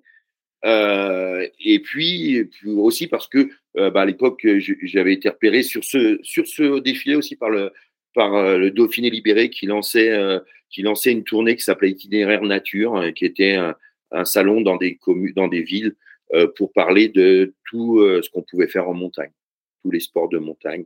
Puis c'était, ça commençait à être l'avènement, tout début des, vélos électriques. Enfin voilà, il y avait plein de choses à. Donc du coup, bah, tout ça, j'ai commencé à apprendre, mais j'étais pas à l'aise parce que moi, on vient me voir, euh, et puis j'avais encore ma sandwicherie, tu vois, j'étais encore commerçant. Mmh je me je sentais bien que c'est ça que j'avais envie de faire, quoi. J'avais envie de d'aller sur les événements, j'avais envie de rencontrer les gens, j'avais envie d'être au micro, j'avais envie de faire du show, quoi. À cette, époque, à cette époque-là, tu avais euh, l'intention, euh, l'ambition d'en faire ton métier? Non. J'ai, c'est venu très très vite. Parce que quand Christopher m'a dit euh, j'avais déjà quelques dates avec le Dauphiné, euh, le club des sports qui me faisait confiance. Et puis assez vite, euh, et toi, 20 ans plus tard, j'ai toujours pas de carte de visite, j'ai toujours pas fait de, de promotion, j'ai toujours. C'est bouche à oreille. exactement, et c'est la meilleure chose. Ah, ça a été bouche à oreille, quoi. Et j'ai enchaîné date après date, date après date. Et là, j'ai un moment, je me suis dit, ça fait plus. J'ai vendu ma sandwicherie parce que je sentais que il y avait quelque chose à créer vraiment. Vraiment, tu sais, je le répète souvent, mais j'ai tellement eu de courses, moi, quand j'allais courir des petites courses pour moi, en tant que Dossard 398, 2h54, 30. Ouais. 2h, 200, 210, 3h50. Tu vois, rien, quoi. Ouais. Enfin, rien. Oh, je me suis dit, oh, il y a quelque chose à créer dans ce sport, merde. Tu es toi-même à l'époque euh, donc pratiquant? C'est quoi pour c'est quoi pour toi le, trail running euh, à cette époque-là Ouais, écoute, on n'appelle pas ça trail running, on ça encore course en montagne, cross. Tu vois, ça s'appelle cross du Mont Blanc, cross en montagne, tu vois. Mmh Et moi, je découvre, je découvre tout parce que je, les premières fois là que je cours le cross, et je découvre des muscles dans mes jambes. Moi, j'ai toujours couru en région parisienne sur du 10 bornes, du semi ou du marathon, tu vois. Et, euh, je fais, waouh, je découvre des muscles de ouf, quoi. J'attrape des crampes de tous les côtés. Je dis, mais c'est quoi ce sport de débile? Parce qu'évidemment, tu pars comme un gars sur route, tu vois. Ah oui. T'es confiant, t'es jeune, t'as le peps, t'as le moteur. Tu te dis, bon, allez, j'attaque. Quoi Ils font que ils font que 8 km heure de moyenne, mais c'est ça. Je ne le savais pas moi au départ. moi, j'avais pas poussé le truc à. Quoi, il a fallu que je le découvre. Et là, j'ai découvert dans ma chair. Je me suis dit, waouh, waouh, waouh, c'est quoi ce merdier? Ah, il faut, il va falloir travailler autrement. Faut, comment ils font pour se préparer Enfin, toi, après, en tant que, en tant que entraîneur, ça m'a posé plein de questions. Quoi. Je me suis dit, il ah, faut que je découvre tout ça. Il faut que je comprenne comment, comment ça fonctionne. Comment, comment ça se fait qu'il y ait des gars là dans le, dans le mur, comme ça, dans la trappe. Ils courent, les gars. Et mmh. moi, je suis en train de ramper pour monter. J'y arrive pas. J'ai mal partout. Enfin, ça, m'a, ça a suscité beaucoup d'intérêt pour moi. Beaucoup de questionnements. Ouais, ça a, ça, a ça a rabattu les cartes en ce qui concerne ce que tu savais, tes, tes connaissances. On en parlait, beau, on en parlait avec Jean-Louis, on en parlait avec Jean-Louis Ball récemment dans un épisode. Jean-Louis, euh, qui, est, qui est un exemple frappant de, de quelqu'un qui peut, re, qui peut te remettre tout en question. Ouais, tout à fait. Euh, c'est un super entraîneur. Ouais. Les gars qui ont du métier, qui ont de l'expérience, qui ont testé des choses. Voilà. C'est ça passionnant. Donc toi, euh, pratiquant, tu, tu estimes qu'il n'y a pas clairement de voilà, il n'y a pas d'animation entre guillemets, enfin à, proprement parler, on est plutôt sur. Euh, mm-hmm. J'imagine que si tu vois ça, tu te dis, euh, ben, vaut mieux qu'il n'y ait rien quoi, plutôt que payer quelqu'un à, à, faire ça. Donc toi, tu dis immédiatement, moi je vais avoir mon style. Ouais, c'est ça. Bah, disons, je sais quel est mon style de, tu vois, déjà à parler avec les mains, mmh à danser, à moitié rapper, à moitié, enfin, toi, je, sens déjà que je peux amener quelque chose et que j'ai ce feu intérieur qui va faire que les personnes, que ce soit au départ, aux arrivées, ils vont en prendre plein la gueule, quoi. Je sais que j'ai, euh, je me connais et c'était déjà euh, quand j'entraînais mes nageurs, tu mes nageurs déjà, ils étaient à fond derrière leur coach, quoi. Parce que je sais que j'arrive à leur transmettre quelque chose et, de la joie de, de, faire juste du sport, quoi et qu'on était là pour vivre une fête ensemble. Et, les week-ends, on partait en compétition ensemble pour, tu vois. Et même s'ils vont pas au plus haut niveau, c'était pas le plus important. Le plus important, c'était de s'épanouir en faisant du sport, apprendre des choses, tu vois, découvrir de la camaraderie, du dépassement, du partage. Moi, j'ai, enfin, voilà, ça fait 30 ans, j'ai pas changé de discours, quoi. Mmh. Quand tout s'accélère, là, quand tu, euh, quand tu tu as de plus en plus de, euh, de, de, de, prestations euh, euh, de speaker, tu, tu te plais vraiment dans, ce, dans cette activité-là où tu commences à dire ouf, là c'est quand même un métier qui, est, qui a des qui est, qui est, kiffant mais qui a des, des effets un peu négatifs quoi. Ah ouais ouais non mais là je vois tout, bah déjà je, je monte ma société ma mhm. société parce que ça reste notamment enfin pour le trail hein, l'ultra trail ça reste le, le sport commenté euh, le plus pauvre du monde. Hein. Mmh Quand tu fais un ratio de tes cachets, euh, et encore moi j'ai la chance de choisir maintenant et de dire mes cachets et tout, mais à l'époque, tu, tu, te rends compte que pour, pour ta retraite, pour ta retraite c'est compliqué hein, quand tu, tu, dois faire un maximum de dates et tu tombes dans ce piège-là, quoi. Mmh Parce que euh, on te paye trois fois plus cher sur la route, quoi. Ah ouais. Ouais. Trois fois plus cher. Ah ouais, par rapport au début, maintenant pour moi c'est plus cas, mais, mmh mais voilà, à l'époque c'était ça tu t'es payé trois fois plus cher pour tenir un marathon où le dernier en 8 heures, il est là, à 7 heures même, ou le semi, tu vois, en 4 heures, tu as fini et tu as touché le même cachet que quand tu passes 20 heures au micro en, ultra, quoi, tu vois. Mhm. Donc, tout ça, ça me, ça me fait réfléchir, mais comment je fais pour faire vivre ma famille, comment je fais pour, parce que je veux que c'est mon métier, comment, comment faire, et du coup, au début, tu tombes dans les, dans les travers de. Bah, tu sais qu'il faut, il faut travailler euh, le vendredi, le samedi, le dimanche. Faut, dans ton week-end, les deux jours qui soient pris. Euh, la semaine, je faisais la saison régulière de hockey. Puis j'allais euh, aider quand l'animateur était pas présent. J'allais au phare à, à Chambéry, donc faut faire les kilomètres de Cham pour aller animer le hand. Enfin, toi, je prenais tout quoi. Tu prends tout pour faire le plus de cachets possible parce que malheureusement et encore à l'heure actuelle, notre métier, ce métier-là n'est pas reconnu. Mmh. Donc ça, ça dure de 2003, on va dire, on va dire schématisé 2004-2005 jusqu'à euh, quoi 2015, 2020 Ouais, non, là, ça fait deux. J'ai commencé, euh, j'ai ouvert ma société, bah, ça fera 20, voilà, c'était 2002. Mmh ouais, ça fait 20 ans. Ça fait 20 ans. Et du coup, euh, voilà, je te dis, j'ai enchaîné, j'ai enchaîné. Mais en plus, j'aimais ça, donc, mais j'ai enchaîné, je commentais tous les sports, je courais partout, je faisais des bornes, je dormais pas, j'animais, euh, j'animais de l'ultra euh, du premier au dernier en faisant jour nuit dans des stades des fois ou sur des stades de foot où ça arrivait où il y a personne quoi. Je passais la nuit sous la pluie quasiment tout seul avec mon micro pour attendre les gens. Enfin, ouais, j'ai écumé. T'as as, eu, as eu certainement des, des, moments un peu de solitude aussi, quoi. Aussi, ouais, Mais j'ai aussi découvert des gens qui sont devenus mes amis et qui seront mes amis pour la vie, quoi. Qui sont restés avec moi, euh, des, des femmes de coureurs qui, qui restent en attendant leur mari et avec qui j'ai discuté et qui m'ont expliqué leur façon de, de faire les ravitaillements. Enfin, toi, c'est comme ça que j'ai appris plein de choses aussi. Mmh toi, tu restes au contact. C'est ça la force du trail c'est tu es au contact des gens quoi. On disait avec euh, Vicky Tateketa que que, que j'ai reçu hein, il, y a, il y a un petit moment dans le podcast, elle disait que euh, effectivement elle se met, elle mettait un point d'honneur à dans les événements aussi petits soient-ils à, à, rester euh, jusqu'au dernier. Toi, c'est vraiment quelque chose qui te tenait à cœur euh, dès le début. Tu ouais. et c'est quand j'ai monté mon équipe, ça faisait ça fait ça fait toujours partie des des choses. C'est un essayer de louper aucun nom ou prénom. C'est quand ça arrive beaucoup, hein, sur les courses les plus courtes. Après, tu as des flux, ça arrive, ça arrive en masse dans tous les sens. Essayer de au moins de dire le prénom. Des fois, ça nous arrive d'en louper, c'est malheureux, mais ça, c'est ça, et d'essayer d'être le moins possible assis. Mmh Rester au contact des gens devant, euh, qui pleuvent, qui neige, qui vente, et, euh, et voilà, essayer d'être là le plus longtemps possible. Quoi. Et euh, en tout cas, quand tu, tu dois aller dormir, t'assurer que l'organisation mais quelqu'un de l'organisation, parce que souvent la nuit dans les villes, enfin voilà, tu faut aussi laisser les gens dormir, couper le micro, mais au moins qu'on puisse t'accueillir en serrant la main, un petit coucou, bravo, merci. Ça c'est la base pour moi. Il y a un, jeune qui, qui, perce un peu ces derniers temps. Là. Euh, je crois que tu lui as mis. Euh, c'est toi qui il dit souvent que c'est un peu toi qui l'a qui l'a aidé un peu à commencer. C'est Hugo Ferrari. Euh, ouais. il, partage beaucoup. il partage beaucoup sur sur son, son métier de speaker et, on comprend à travers ses podcasts notamment à quel point parfois ça peut être aussi compliqué et éreintant physiquement.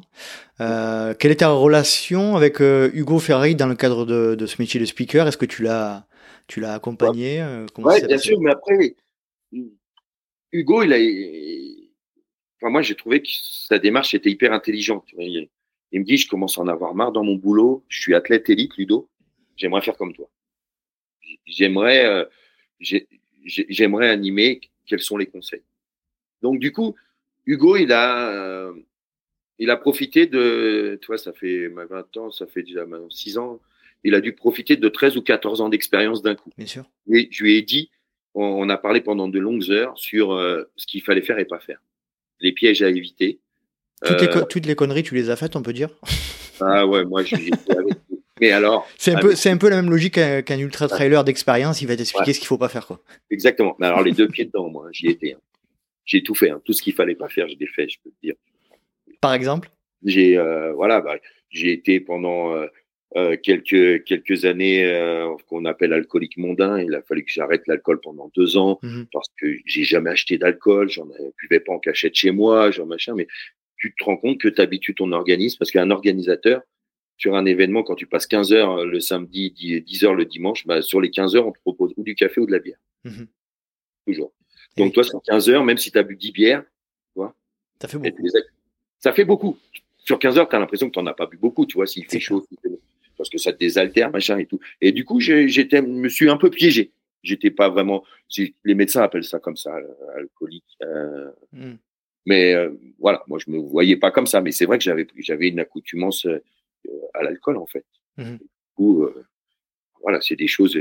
après, Hugo étant athlète élite, ce que moi j'étais pas. Il tombera pas là-dedans, je pense. il n'allait pas tomber là-dedans, tu vois. Mais et puis le fait de de bah, d'enchaîner d'enchaîner les dates, de, de, de, rouler entre le samedi et le dimanche la nuit pour arriver le matin, ne pas dormir, d'être sous café en, en permanence, enfin tu vois, d'essayer de, regrouper ces dates, de, de, regrouper les lieux, ne pas avoir à rouler, de soit avoir un camion déjà aménagé pour pouvoir dormir un petit peu, soit d'imposer aux, aux, organisateurs d'avoir une chambre d'hôtel pas très loin, des toilettes, enfin des trucs tout con, mais qui te permettent de, de, de faire ton métier plus facilement. Quoi, J'imagine que euh, au début, quand tu commences, tu pouvais pas imposer grand chose, entre guillemets, imposer à l'organisation.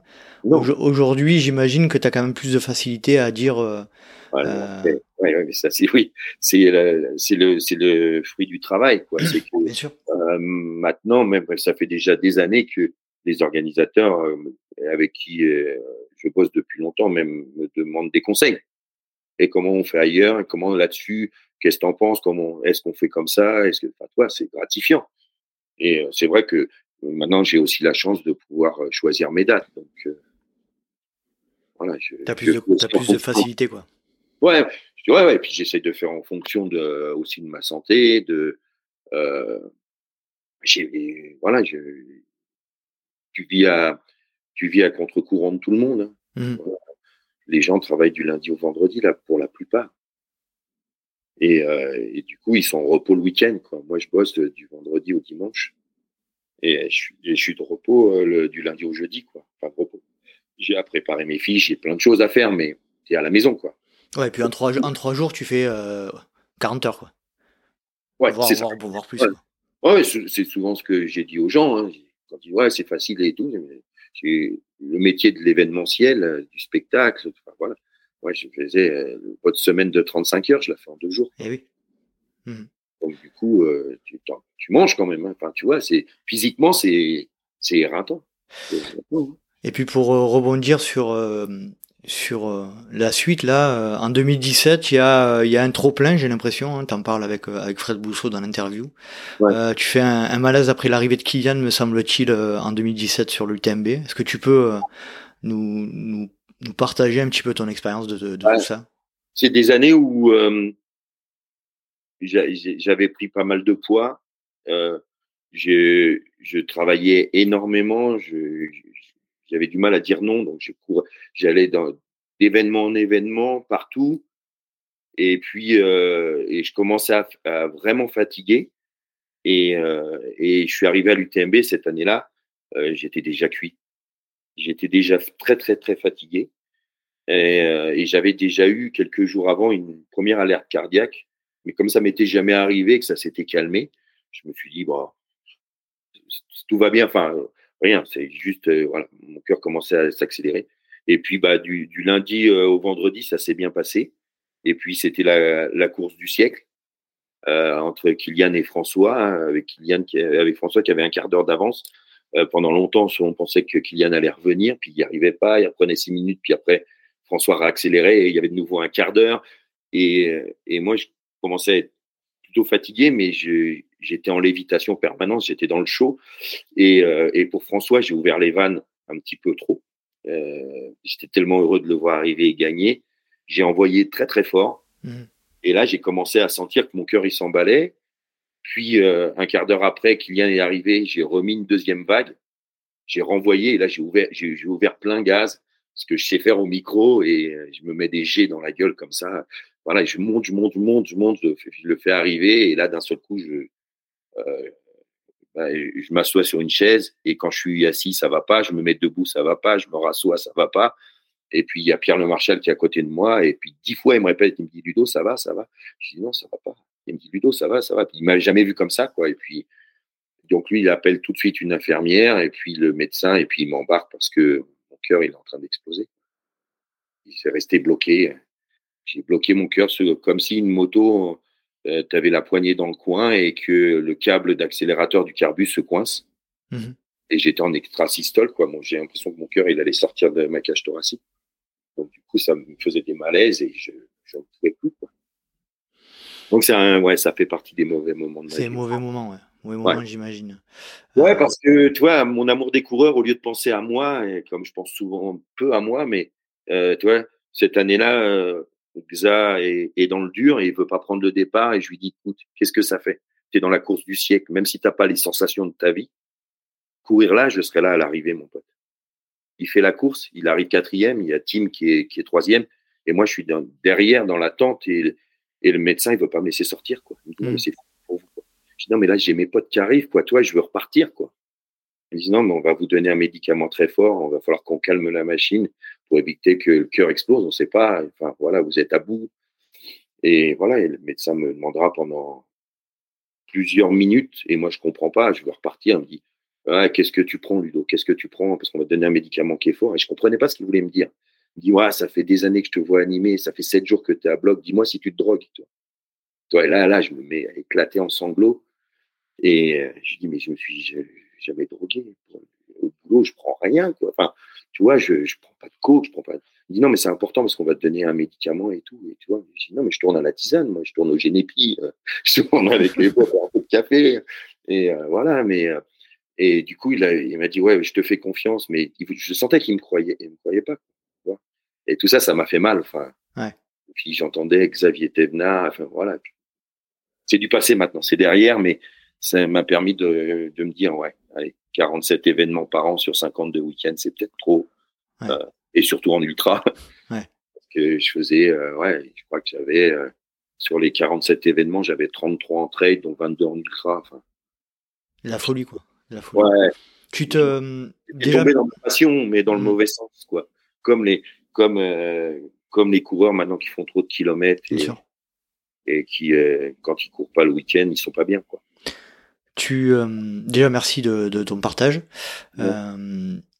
Tu avais conscience à cette période-là que c'était vraiment, t'étais vraiment à la limite? Il y avait des, comme tu dis, il y avait un peu des alertes, mais globalement, il y avait des gens qui t'avaient alerté, ta femme à l'époque. Ou... Ouais, bien sûr. Bon, bien sûr, qu'on me disait, mais Ludo, t'en fais trop. Il va penser à te calmer, mais bon, tu vois bien. hein. Comme la plupart des êtres, des êtres humains, quoi, quand t'es, tant que t'es pas dans le mur. Mhm. tu dis, ouais, ça, hein. C'est le, c'est le syndrome de la cigarette, ça. ouais. Donc du coup, tu voilà, tu. Mais après, c'est toujours pareil. Tu sais, quand c'est quand c'est grisant, quand t'aimes le métier que tu fais, Ouais. comme quand t'aimes être au contact des gens, tu vois, je, bah, tu donnes quoi. Tu y vas quoi. Puis après, euh, moi, je fais, je me considère comme un soldat quoi. J'ai accepté un contrat, j'y vais jusqu'au bout quoi. Mhm. Bon, cette année-là, c'est la seule année où j'ai pas terminé. Euh, pas accueilli. J'imagine que ça a dû être euh, difficile à accepter. Est-ce qu'il y a aussi euh, une notion par rapport, si tu veux bien partager ça aussi, euh, euh, la, la relation avec tes enfants à cette époque-là ou euh, comment, comment était-ce Euh, Est-ce que tu as eu la sensation d'avoir loupé des trucs ou, ou pas? Ah non non, parce que Pas du tout.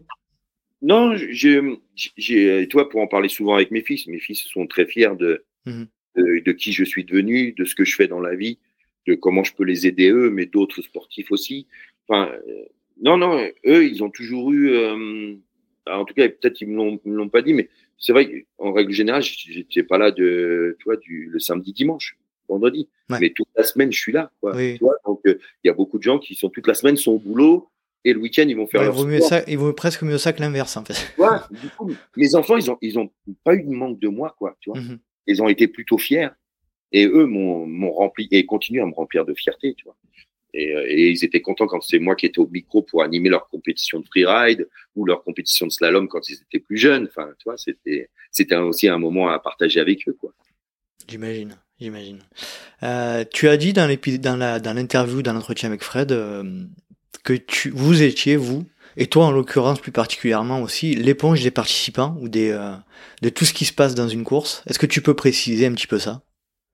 Ouais, ouais, on est, euh, pendant, pendant longtemps, je me suis rendu compte que, euh, sur la ligne, j'étais un soleil et j'étais un petit peu comme un pot de miel, tu vois, qui était ouvert et avec toutes les abeilles qui viennent se nourrir. Mais après, quand il n'y a, a plus de miel dedans, toi, quand il n'y a plus, euh, est complètement rincé. Donc, il a fallu que, que j'aille voir des personnes et que j'apprenne à me protéger tout simplement. Parce que, ouais, on est des éponges. Si, si tu aimes les gens, si tu es ancré sur une ligne et que tu les regardes dans les yeux quand ils arrivent, tu prends toute leur. enfin, en tout cas, pour moi, c'est comme ça que ça se passe. C'est que je reçois tout ce qui va, qui va bien ou pas bien, quoi. Mmh je reçois euh, leur détresse, leur moment de fatigue, de doute, de joie, de, dépassement. Enfin, il y a plein de choses qui font. Et c'est vrai que tu, tu, tu, prends, tu prends cher. Hein. Tu prends cher. Il faut te protéger de tout ça. Quoi. Ouais, mais là, la difficulté, là, c'est, j'imagine, c'est, après, je suis pas du, du métier, ça doit être compliqué aussi, c'est d'être, arriver à trouver le juste équilibre entre une protection, euh, pour pas tout prendre dans la gueule systématiquement, et être assez euh, impliqué aussi émotionnellement pour faire passer les émotions, quoi. T'as, as tout résumé c'est euh, ce, euh, euh, bah, tu vois, le, discours qu'on avait l'année dernière sur à l'image de la vie quand il y a le eyeliner qui passe au-dessus de, de tous les coureurs au départ de l'UTMB, quoi. C'est ça. Hein. On est tous des funambules. Faut avancer. C'est. Il faut trouver ce juste milieu qui est jamais simple à trouver. T'as changé du coup depuis ce, ce, jour de 2017 dans ton approche de, de l'animation, de, de, du métier de speaker? T'as changé quelque chose? En vrai, pas tant pas tant. Je me protège, je me protège plus et j'ai moins, j'ai moins d'événements. Ça, tu fais moins d'événements, tu as moins de volume entre guillemets. Ouais. Hmm. Je, je fais plus, c'est 47 événements par an, ça c'est fini.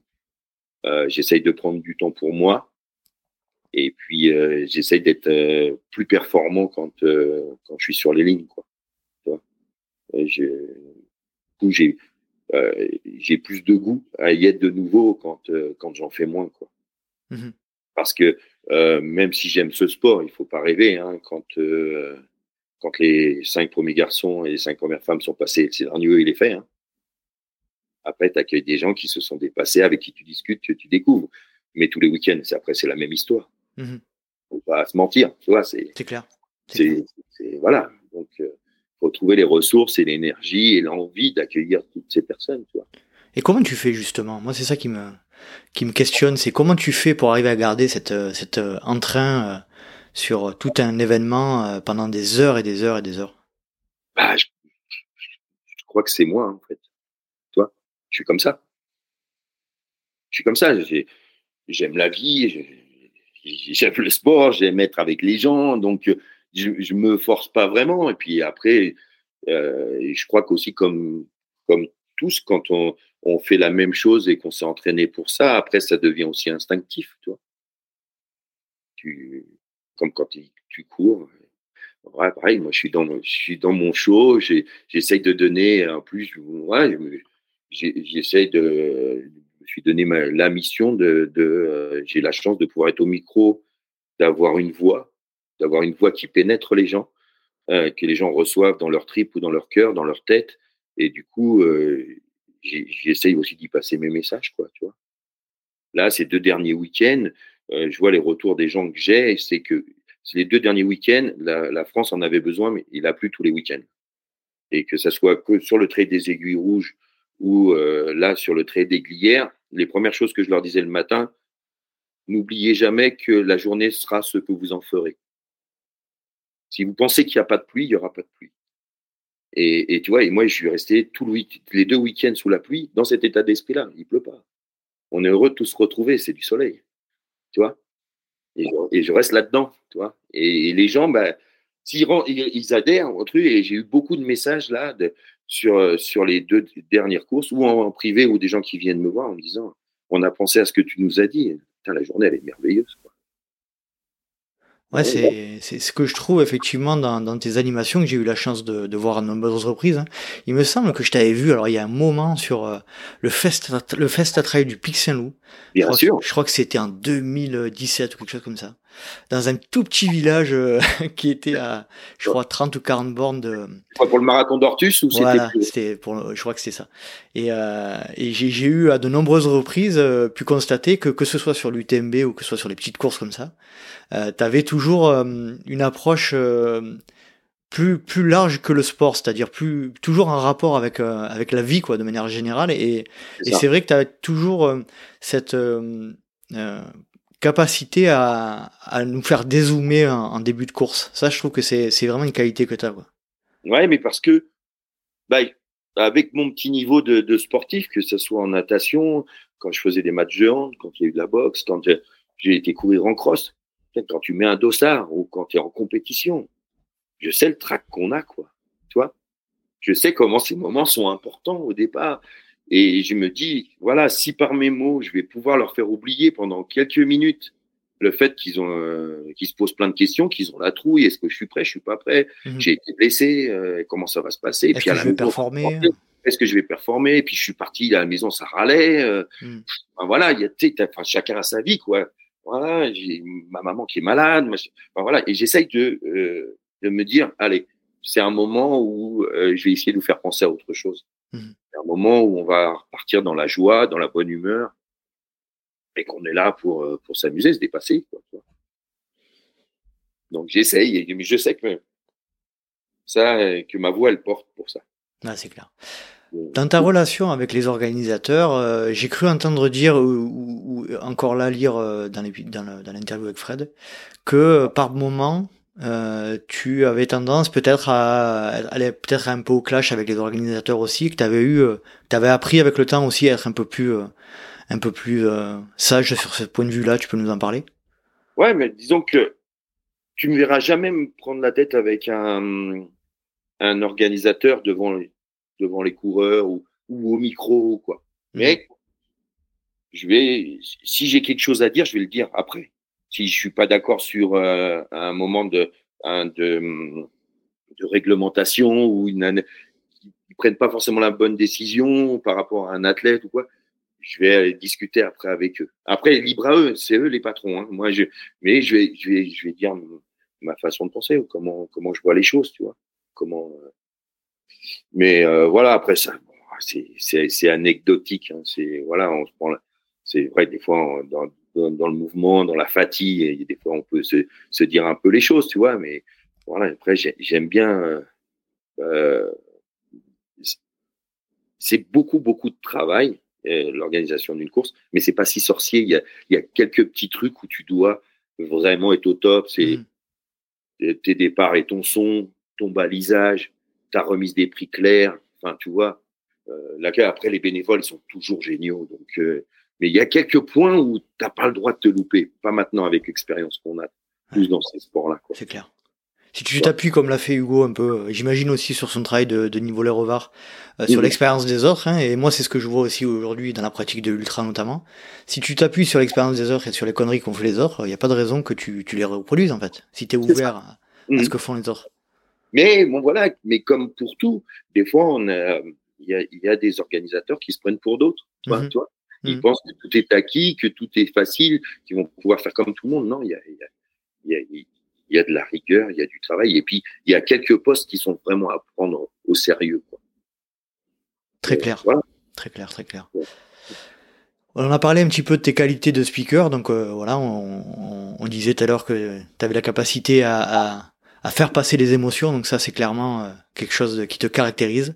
Euh, si tu avais une qualité à améliorer en tant que speaker, ça serait laquelle? Euh, hmm. c'est, euh, ce serait euh, de, de redevenir beaucoup plus sportif. Ouais. Tu vois, de, de vraiment. là, même si tu vois, pour l'UTMB, là, j'avais perdu presque 10 kilos.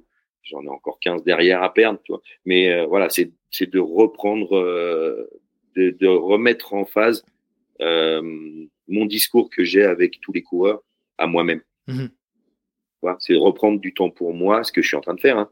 mais voilà, de me remettre quand même beaucoup plus régulièrement dans une pratique sportive qui, va, qui te permet d'être en forme tout le temps. Alors, j'ai peut-être posé la question de manière un peu euh, provocatrice, mais par moment, as, sur cet aspect-là, tu as peut-être parfois un peu l'impression d'avoir le syndrome de l'imposteur? Euh, Non.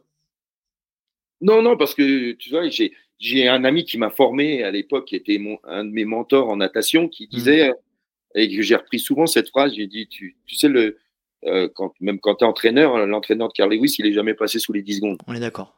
Donc, toi, mm. donc du coup, j'ai pas ce syndrome-là. C'est euh, voilà, j'ai des fois des, des, des, des, trailers qui me qui me le font remarquer, tu vois, c'est rare, mais ou, même des gens sur les lignes, tu vois, qui me disent ah ouais ouais, ah bah, on dirait pas que t'es sportif, toi, hmm. qui me taquinent un peu avec ça, ah ouais ouais, toi tu devais pas trop courir, tu vois, parce que c'est vrai que j'ai une stature, toi, ça me dérange pas, ça me dérange pas. Non, non mais c'est clair, on est, on est d'accord là-dessus, effectivement, c'est un peu. C'est pas avec 20 kilos de moins ou 30 kilos de moins que je serais meilleur au micro, tu vois. C'est clair. C'est clair, c'est différent. C'est comme les, les, critiques gastronomiques qui sont pas forcément toujours les, les meilleurs cuisiniers. Mais non, c'est ça, c'est ça. voilà, mais, mais ça fait partie du jeu un petit peu, tu vois. C'est clair. C'est vrai qu'on a l'habitude. Euh, si tu es dans le monde du sport, tu dois être fit, quoi. Hmm. Quel conseil tu donnerais à un speaker qui débute? Alors, je t'avoue, euh, D'ailleurs, moi, des fois, je me pose la question si c'est pas quelque chose qui m'intéresserait, tu vois. Et euh, donc, la deuxième question qui en découle, c'est est-ce que tu me le conseillerais? Ah, mais je le conseille, je le, je le, conseille à tous ceux qui sont passionnés de sport et qui, qui, aiment partager avec les autres. Tu vois, il faut l'essayer. En plus, on a, euh, il y a énormément de d'animation en France. Ouais. Ça se fait. Enfin, toi, il y, y, a du vélo de route il y a du VTT, il y a du triathlon, il y a du, il y a du raid, euh, il y a de la CO, et, du trail, tu vois, j'ai commencé il y a 20 ans, il y avait 300 courses, on en est à 3000. Hmm. Tu vois, il y, a, il, y a, de la place pour beaucoup, quoi. Et il faudra, et moi, je, et je demande surtout, il, nous manque des femmes. Ouais. Tu vois, Vicky, Monica, euh, j'en connais pas tant, toi. Non, il n'y en a pas des masses, c'est clair. Non, non, parce que déjà, il y a la difficulté d'avoir des voix aiguës et mhm. qui faut plutôt être dans les graves pour pouvoir durer sur des longues heures. Pas sur des courses courtes, c'est pas trop gênant quand tu as une voix aiguë. Mais quand tu une quand tu restes 10 heures ou 15 heures au micro dans la journée, si tu pas aiguë, quand enfin, ouais. la tête aux gens. Mais non, moi, je te, je te conseillerais déjà, il faut un connaître ton sport.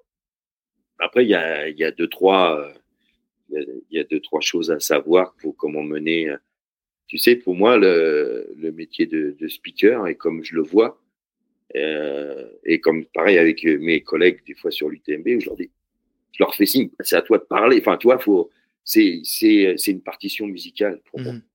Il y a un tempo à avoir en fonction de la course, de ce qui se passe. Si c'est pour un départ, si c'est en, en, attendant les coureurs qui arrivent, ou si c'est le coureur qui arrive face à toi, il n'y a plus le même flow. Euh, et donc voilà, il y a plein de petites choses à savoir pour et comment tu vas mener ta journée pour garder les gens, tu vois, et pas tout donner dès le début. Donc pour pas tout donner dès le début, tu dois connaître à fond ton, ton sujet pour pouvoir être capable de rebondir sur tout ce que tu vois face à toi, sans peut-être euh, utiliser d'abord tes notes que tu auras besoin quand les cours arrivent, tu vois. Si pendant toute la journée tu dis oui, les champions du monde, il va arriver, enfin, toi ça, mmh. ça intérêt quoi. Alors que si, si tu as fait vivre la course et que euh, tu donnes un peu son palmarès, parce que c'est beaucoup veulent travailler qu'avec le palmarès, et moi je trouve que c'est pas le plus important. Faut on peut dire un peu de palmarès des coureurs, tu vois, c'est c'est bien, mais il y a tellement d'autres choses aussi à dire. sur plus sur l'humain, quoi. Exactement. L'humain derrière la tête. Exactement. Et euh... ça, ça m'a plus d'avoir. Et je dis souvent, et si un jour tu vas prendre au micro et que je te le souhaite, tu vas faire une course, on peut pas tout savoir. Et ça, faut l'accepter. Donc souvent, je dis aux gens, en attendant, si vous avez euh, votre fils, euh, si c'est votre mari, si c'est votre coach, venez me raconter un peu leurs histoires. Venez mhm. me dire qui arrive. Tu vois, je peux pas connaître tout le monde. Bien sûr. Donc euh, voilà, faut faut utiliser aussi les gens qui sont autour de toi. Et puis eux sont contents de parler de, souvent de si c'est leur toi les quand c'est leur, les mamans, tu te rends compte tout de suite. la femme, tu vois, quand c'est les grands-parents. voilà, y a, quand c'est le coach, tu les repères tout de suite les coachs aussi. Il y, a, y a plein de choses à faire, quoi. Et après, il faut que tu travailles ta voix. Comme je te le disais en début, là, au début du podcast, ça m'a beaucoup servi de ce qu'a pu me dire Christopher en me disant au début, t'as Ludo, tu cries trop.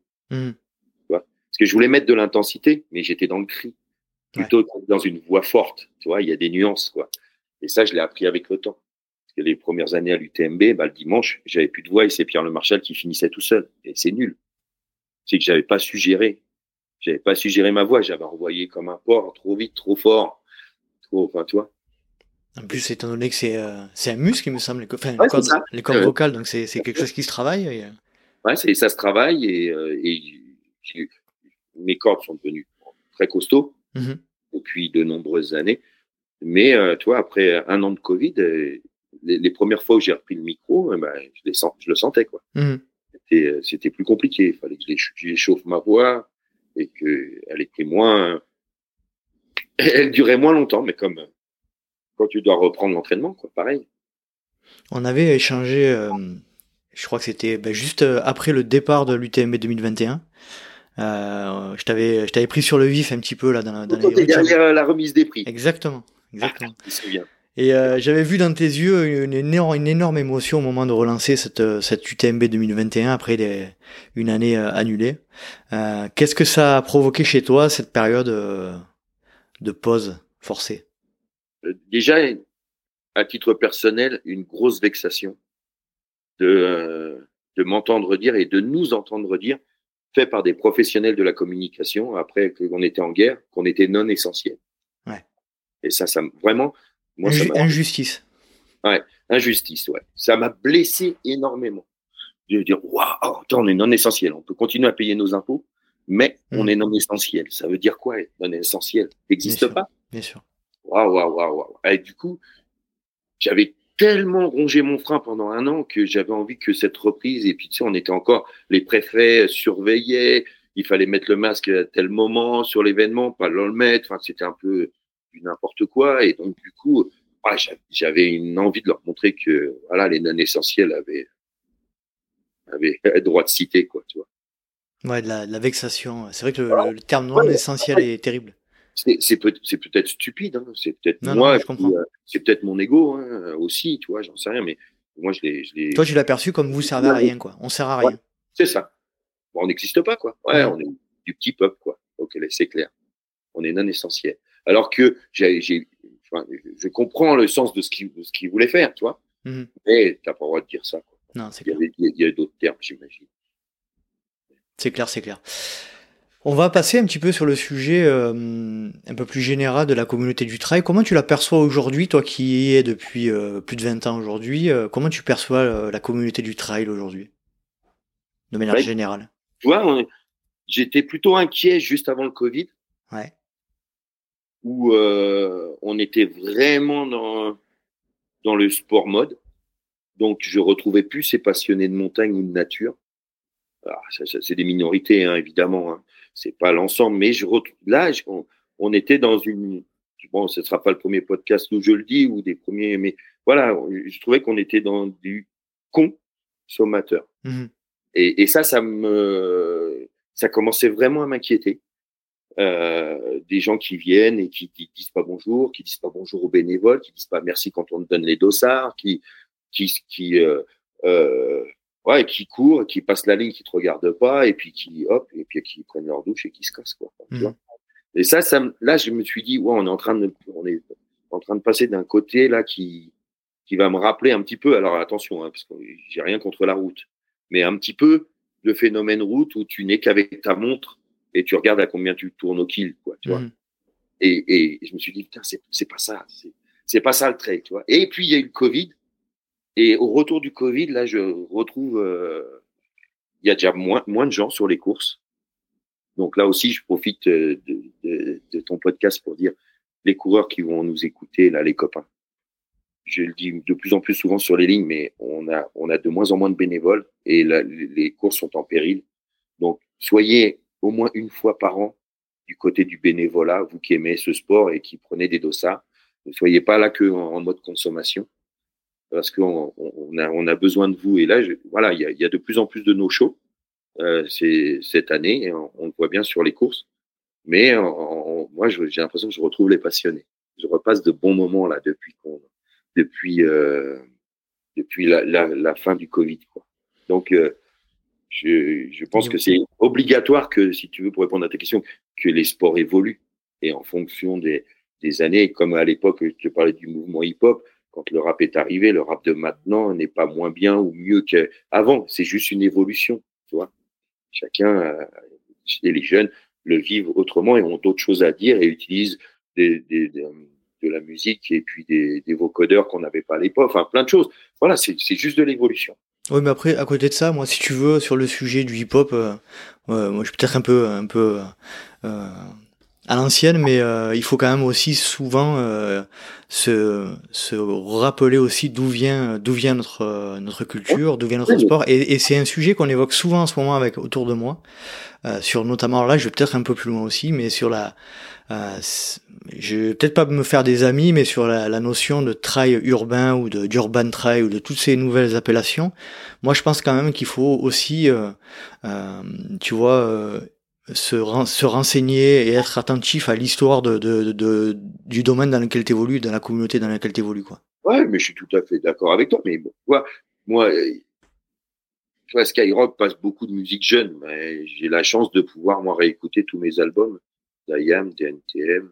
Enfin, ouais, t'es pas obligé d'écouter. Euh, même si j'ai rien contre la musique de maintenant, au contraire, il faut que tout le monde puisse s'exprimer comme il a envie. Mais rien ne m'empêche, moi, à titre perso, d'écouter la musique que j'aime. Mmh. Tu vois?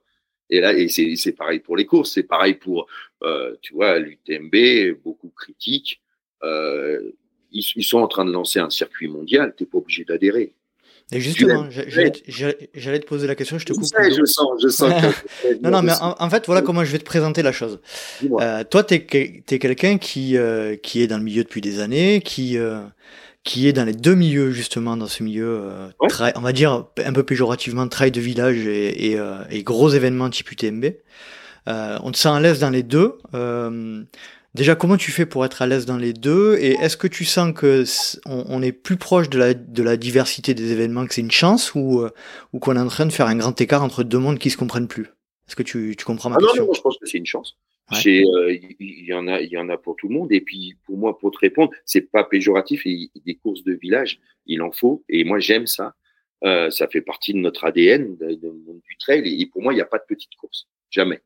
Et c'est pour ça que tu m'as vu et tu, tu me vois sur une course où il y aura 200 personnes et qu'il n'y a pas de grand champion. Je m'en cogne. Je vais mettre la même énergie. Ça c'est clair. Sur la ligne de l'UTMB pour donner le départ de l'UTMB où il y a 200 ou 300 000 personnes qui sont devant leur écran.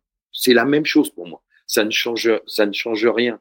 On, on m'a dit la même chose quand j'ai commencé dans le triathlon. On m'a dit avec les Ironman, ça va tout changer. Non, il y a des indépendants. 20 ans plus tard, il y a toujours des indépendants et il y a le circuit Ironman et il y a des gens qui ne font que le circuit Ironman parce que ça leur convient et ils vont à Hawaï, tu vois? Mmh. Et d'autres font euh, euh, les courses de l'UTMB et d'autres pas du tout. Mais tout le monde a droit de vivre son sport comme il comme il l'entend. Euh, voilà, Catherine et Michel avaient, euh, pour moi, fait énormément avancer la pratique. Et, euh, ça reste pour moi un, événement magique, quoi. Tu vois, donc il y a, j'ai pas d'équivalent et même dans beaucoup d'autres sports, je connais peu d'événements où on est huit animateurs, tu vois, juste pour regarder ma partie, quoi. Mmh. Vois, sans parler de la web TV qui d'année en année progresse et qui est juste incroyable pour notre sport, qui était sous-médiatisé, qui l'est encore. L'équipe commence à s'y intéresser, voilà, Inch'Allah.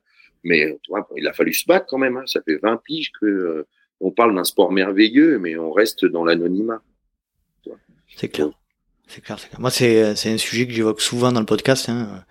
Moi, oui. je suis pour le, je, je, je, milite pour que les gens, euh, euh, de manière générale, les trailers de la communauté, se rendent compte de la chance qu'on a de pouvoir choisir.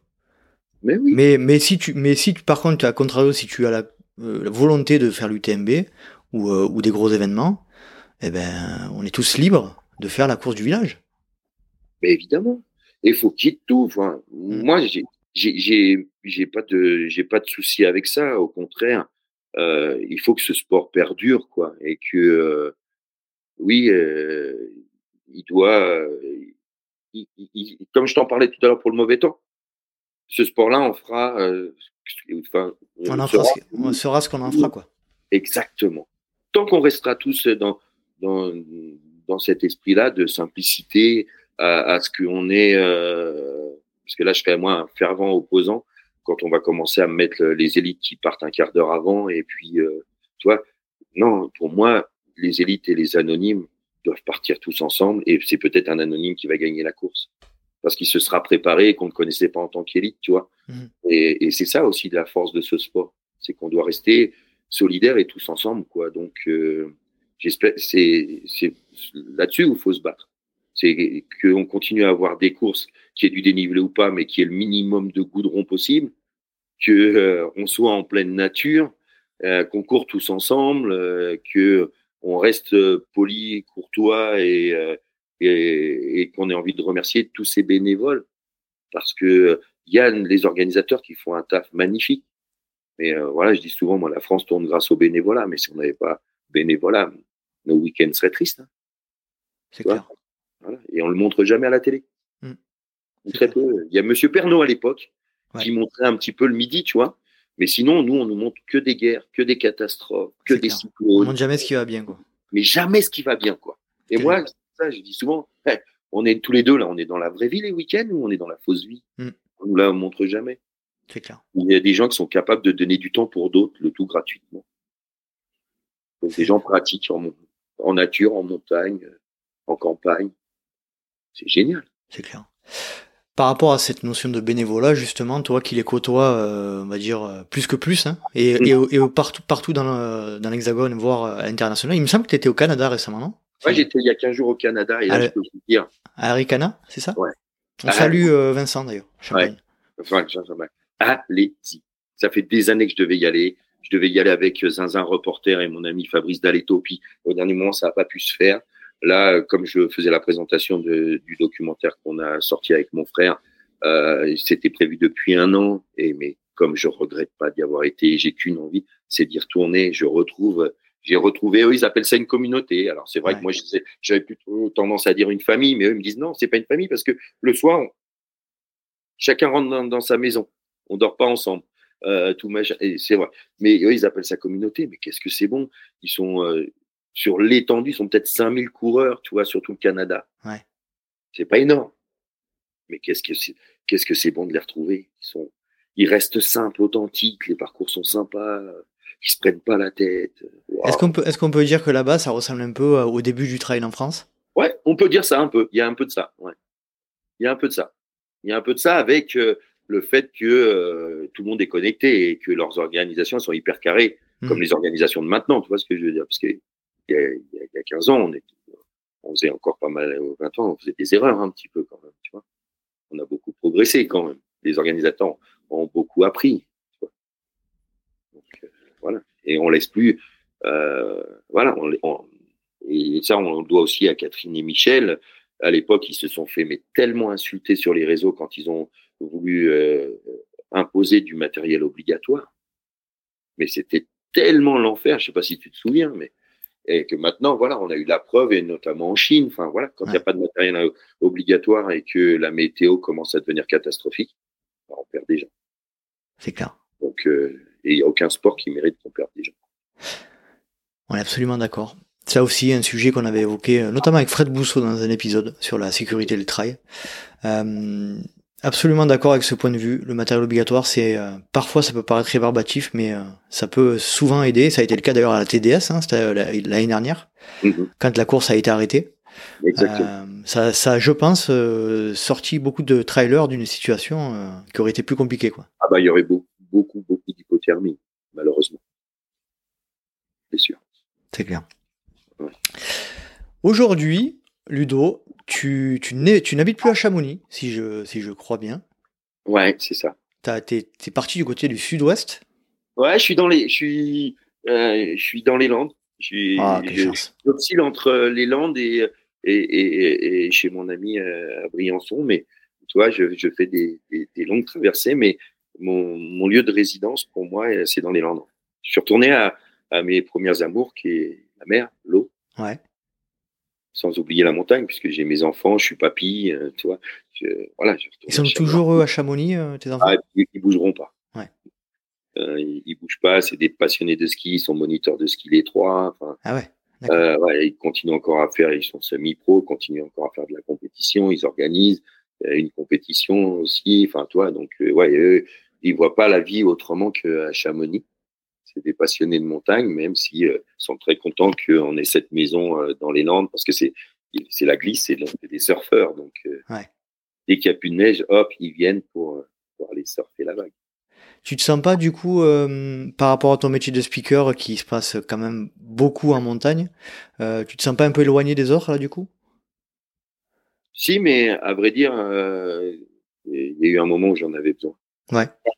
Il y a un moment, quand tu, sais, c'est jamais drôle de se séparer, quelles que soient les, les causes. Euh, ça fait pas plaisir. Et toi, il y a un moment où tu es obligé de te, de te remettre un petit peu en question aussi, de voir euh, euh, qu'est-ce qu'il faut faire et pas faire, qu'est-ce que tu as, qu'est-ce que as loupé dans ta vie, pourquoi, enfin toi. Donc j'avais besoin de me, me, ressourcer. comme je vais dans les Landes depuis que je suis tout petit et que j'avais une maison là-bas, bah, c'était le lieu idéal pour me, me poser sur la dune, regarder l'horizon. J'avais perdu un peu l'habitude de regarder l'horizon et ça m'a permis de, de, me retrouver avec moi-même. Faire un bilan? Ouais. Et c'est important. Pour mieux repartir? Ouais, ouais, ça m'a permis de me poser et puis le Covid a aidé à ça aussi. Hmm. Euh, mieux, euh, pour mieux repartir, voir ce que je voulais, ce que je voulais plus surtout. Ok. J'ai vu aussi que tu, tu accompagnais, ou je sais pas si c'est encore le cas, euh, quelques athlètes en coaching? Ouais, je, j'ai, euh, je coache plus là. Ouais. Euh, du fait parce qu'il y a eu un moment, j'ai eu. Euh, T'as regardé le documentaire? Non. Non, tu l'as pas vu. Donc, je vais pas spoiler les gens qui l'ont pas encore vu, mais voilà, j'ai eu un deuxième problème euh, après le problème de 2017 qui est dans le documentaire. Donc, vous le découvrirez pour ceux qui iront voir au-delà du temps pouvez le retrouver sur Vimeo. Je me fais ma propre pub hein. sur Vimeo ou sur Amazon si euh, si vous avez l'abonnement tous, euh, si vous avez Amazon Prime au-delà du temps. Mais euh, ouais, il y a eu un moment après quatre ans de tournage de ce documentaire, il a fallu que je souffle un petit peu. Et puis j'ai une athlète qui qui qui, qui, qui est partie s'entraîner ailleurs, une qui a arrêté pour des problèmes de genoux, qui revient tout doucement, mais qui veut plus le faire en mode compétition au niveau. Et puis Abdou, mon jeune Marocain, qui lui est parti du côté du, du ski de fond pour l'instant et du ski à roulette. Donc il a un entraîneur dédié à ça et moi je suis plutôt son manager. Euh, le, le, comme son père me l'avait confié au Maroc, je suis son deuxième papa ici en France et il m'appelle quand il a besoin de moi. Enfin voilà, je suis toujours au contact avec lui, avec eux, mais je, pour l'instant je, je, je, fais plus de plus d'accompagnement sportif. Ouais, plus plus de prépa, mmh. prépa sur quelques mois. Pour l'instant, j'essaie de de euh, j'essaye vraiment de, de, de, bah, de, ces derniers temps de travailler sur moi. Mmh, te recentrer. Ouais, je me suis un peu trop oublié pendant longtemps. Mmh. Au-delà du temps, sur euh, Vimeo, c'est ça? Ou Amazon Prime? Très bien. Bon. Euh, tu sais, moi, j'ai regardé il y, a, il y, a, très peu de temps là, un, live YouTube sur un événement UTMB. Mmh. Et euh, c'est là où on voit que tu es quelqu'un qui oublie pas les gens et qui est euh, vraiment quelqu'un de vrai parce que tu sais que moi, je connais bien Thomas Pigua qui est euh, qui est aujourd'hui mon associé. Et euh, j'ai senti à ta voix que il, a fait Nice by UTMB récemment. Et j'ai senti à ta voix que que ça faisait longtemps que tu l'avais pas vu sur le circuit et que ça t'avait touché. Donc euh, voilà, ça m'a surpris. Je me suis dit c'est vraiment Ludo c'est vraiment quelqu'un qui oublie pas les gens quoi. Exactement. Thomas Thomas fait partie de mon histoire quoi. fait partie de mon histoire du trail. Je l'ai dit à la Web TV, il, il a été longtemps, euh, en tout cas la photo qu'il avait avec sa compagne de l'époque, a été longtemps dans mon top 3 des plus belles photos que j'ai vues du trail. Qu'on retrouve, c'est une photo qu'on retrouve dans un grand trail d'ailleurs. Ouais, parce que je l'ai cherché, j'ai cherché moi dans mes, oui, je l'ai pas retrouvé parce que je voulais la lancer à l'antenne de la Web TV, tu vois, pour euh, montrer et tout. Et, et je sais par où il est passé, ses galères de genoux et, et euh, des galères de vie, et puis qu'après du coaching, comme ça peut prendre beaucoup de temps, tu vois. Et, euh, j'étais tellement heureux de le voir, tout simplement. Et, et, effectivement, hum, j'essaye d'oublier personne, jamais. Ça ne va pas être évident quand même. Hein, hein? Ça ne va pas être évident, tu connais beaucoup de monde. Hein ouais, évidemment qu'il y a, y, y forcément des loupés, évidemment. Mais je, je remercie euh, une partie de mon cerveau ouais. qui, euh, qui garde tout en mémoire. Et quand je revois les gens, je dis, mais ça fait longtemps qu'on s'est pas vu mais tu te souviens de moi? Je suis un anonyme. Mais je dis, ouais, non. Voilà. Physionomiste aussi. Hmm je crois que tu es physionomiste aussi. Ouais. Mais souvent, autant Thomas, toi, Thomas Pigua, son nom, il me reste gravé. Il fait partie de ces garçons parce que il y avait, euh, quand j'ai fait l'Ultra du Verdon pendant plusieurs années où c'était souvent cata, euh, et l'organisation, et la pluie, et les, la grêle, et le machin, enfin voilà, c'était souvent très compliqué. Euh, Thomas, il arrivait toujours avec le sourire vois. Et, euh, et moi, ça me faisait du bien, quoi. Et il y a des gens comme ça qui m'ont marqué. Et une des athlètes que j'ai suivies, bah, je l'ai rencontrée quasiment en même temps que Thomas, euh, Sabrina Laude à l'époque, qui avait remporté l'Ultra du Verdon. Euh, voilà, c'est des personnes qui, qui restent comme ça, tu vois. Il y a des, Il y a des gens comme ça qui. Et là, j'étais tellement heureux à Nice de le voir dans les favoris. Et si son, son genou ne l'avait pas lâché, Eh là. Il aurait Et fait je- troisième. Trois, et, et je le voyais, il était directement sélectionné pour être à l'année prochaine, tu vois. C'était, ouais. Et puis, ben voilà, la vie, là, a décidé, c'était autrement, quoi. Mais ouais, pour moi, il n'y a pas de, tu vois, j'ai pas de différence. Alors, bien sûr, je suis en message privé régulièrement avec Dieu. Je converse avec euh, Kiki, je lui envoie des photos de mon petit-fils, de ses filles, enfin, et toi, Mm. voilà, j'ai la chance de côtoyer François, de côtoyer les, euh, les, les Guillons, les Boards, tous ceux qui ont fait l'histoire, Pommeret avec qui, Ludo, avec qui j'ai une histoire fabuleuse de, de, de proximité, de vie en dehors de la course. Euh, voilà, Clavry, enfin, voilà, plein de gens. Mais il y a aussi, j'ai aussi beaucoup d'anonymes qui je vais dormir quand, euh, parce que quand, voilà, je peux m'arrêter partout en France et euh, je m'arrête chez des gens qui, euh, qui m'ont marqué et que la plupart des gens ne connaissent pas. Moi, je les connais. sais ce qu'ils m'ont apporté sur la ligne. Je sais ce qui est, quelles sont leurs histoires, leurs valeurs. Enfin, toi, et c'est ça qui est important. C'est clair. C'est clair. Bon. En tout cas, Ludo, c'était euh, bah, comme je l'imaginais, c'était juste parfait. euh, Ah, je sais pas, tu verras. beaucoup de beaucoup de sincérité. Je te remercie de, de nous avoir partagé tout ça. Euh, ça, je pense, ça donnera beaucoup aussi de de, de, de clés sur sur ce métier de, de speaker qui a qui a des euh, qui est un beau métier, qui est un métier aussi difficile. Mhm. Euh, et puis je te remercie une nouvelle fois pour pour toutes ces tout ce partage. Est-ce que tu veux rajouter quelque chose pour terminer notre notre échange? Euh, non, ben, tu vois, sur ce, ça sera peut-être un de mes prochains combats là quand je vais euh, peut-être arrêter animer un petit peu moins.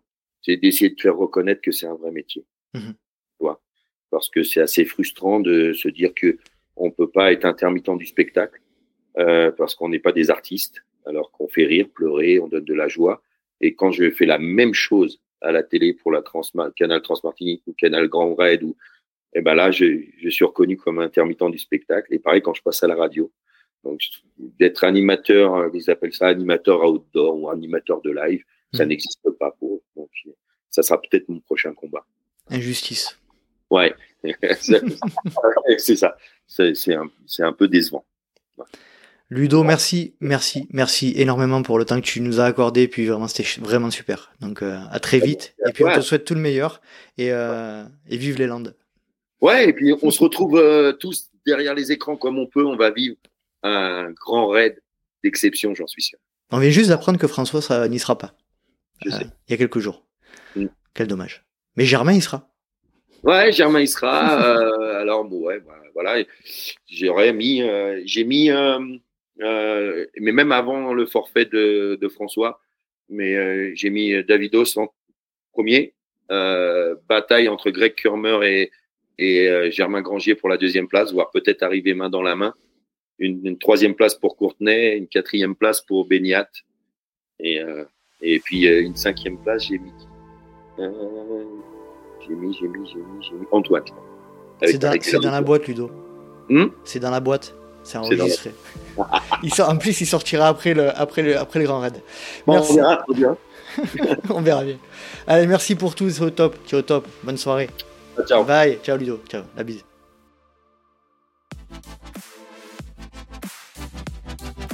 Et voilà, cet épisode est à présent terminé. J'espère que vous avez apprécié cette conversation avec Ludovic Collet, que je remercie énormément pour le temps qu'il nous a accordé. N'hésitez pas à noter avec 5 étoiles et un petit commentaire sur Apple Podcast et Spotify. Vous pouvez retrouver le LTP sur les réseaux sociaux sur Let's Try Podcast. Vous pouvez également me suivre personnellement sur Facebook, Instagram, LinkedIn ou Strava à Nicolas Guéneuf. J'espère vous retrouver pour un prochain numéro du Let's Ride Podcast. Et d'ici là, n'oubliez pas, si vous pensez que c'est impossible, faites-le pour vous prouver que vous aviez tort. Salut, salut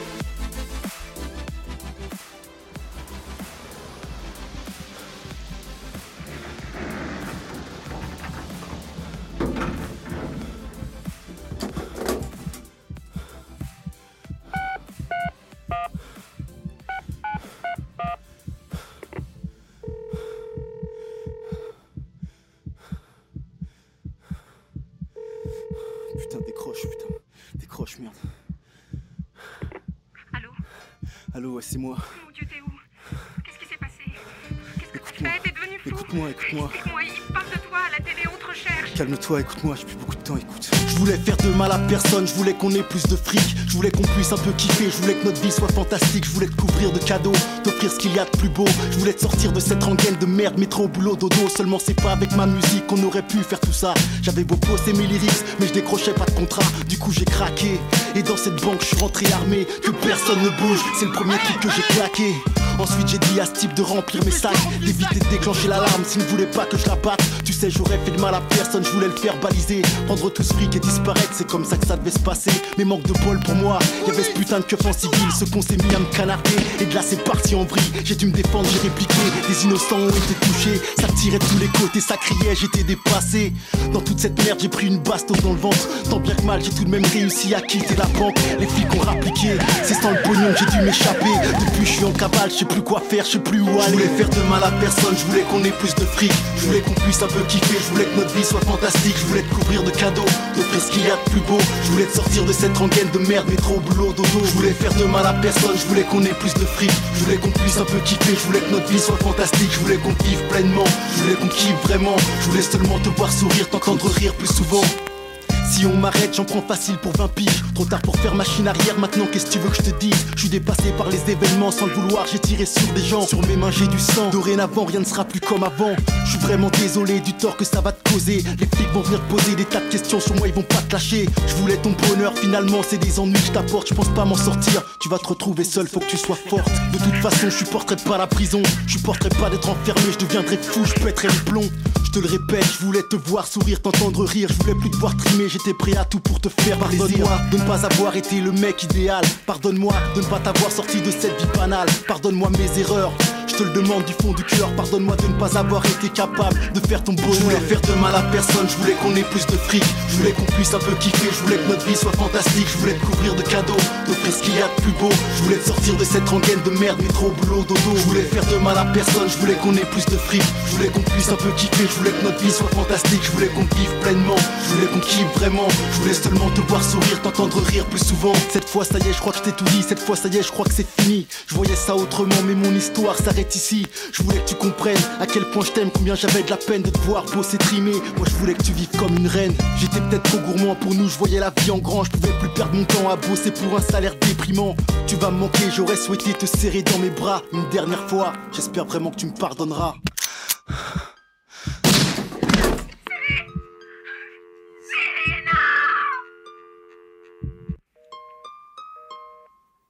Voulais faire de mal à personne, je voulais qu'on ait plus de fric. Je voulais qu'on puisse un peu kiffer, je voulais que notre vie soit fantastique. Je voulais te couvrir de cadeaux, de faire ce qu'il y a de plus beau. Je voulais te sortir de cette rengaine de merde, métro, boulot, dodo. Je voulais faire de mal à personne, je voulais qu'on ait plus de fric. Je voulais qu'on puisse un peu kiffer, je voulais que notre vie soit fantastique. Je voulais qu'on vive pleinement, je voulais qu'on kiffe vraiment. Je voulais seulement te voir sourire, t'entendre rire plus souvent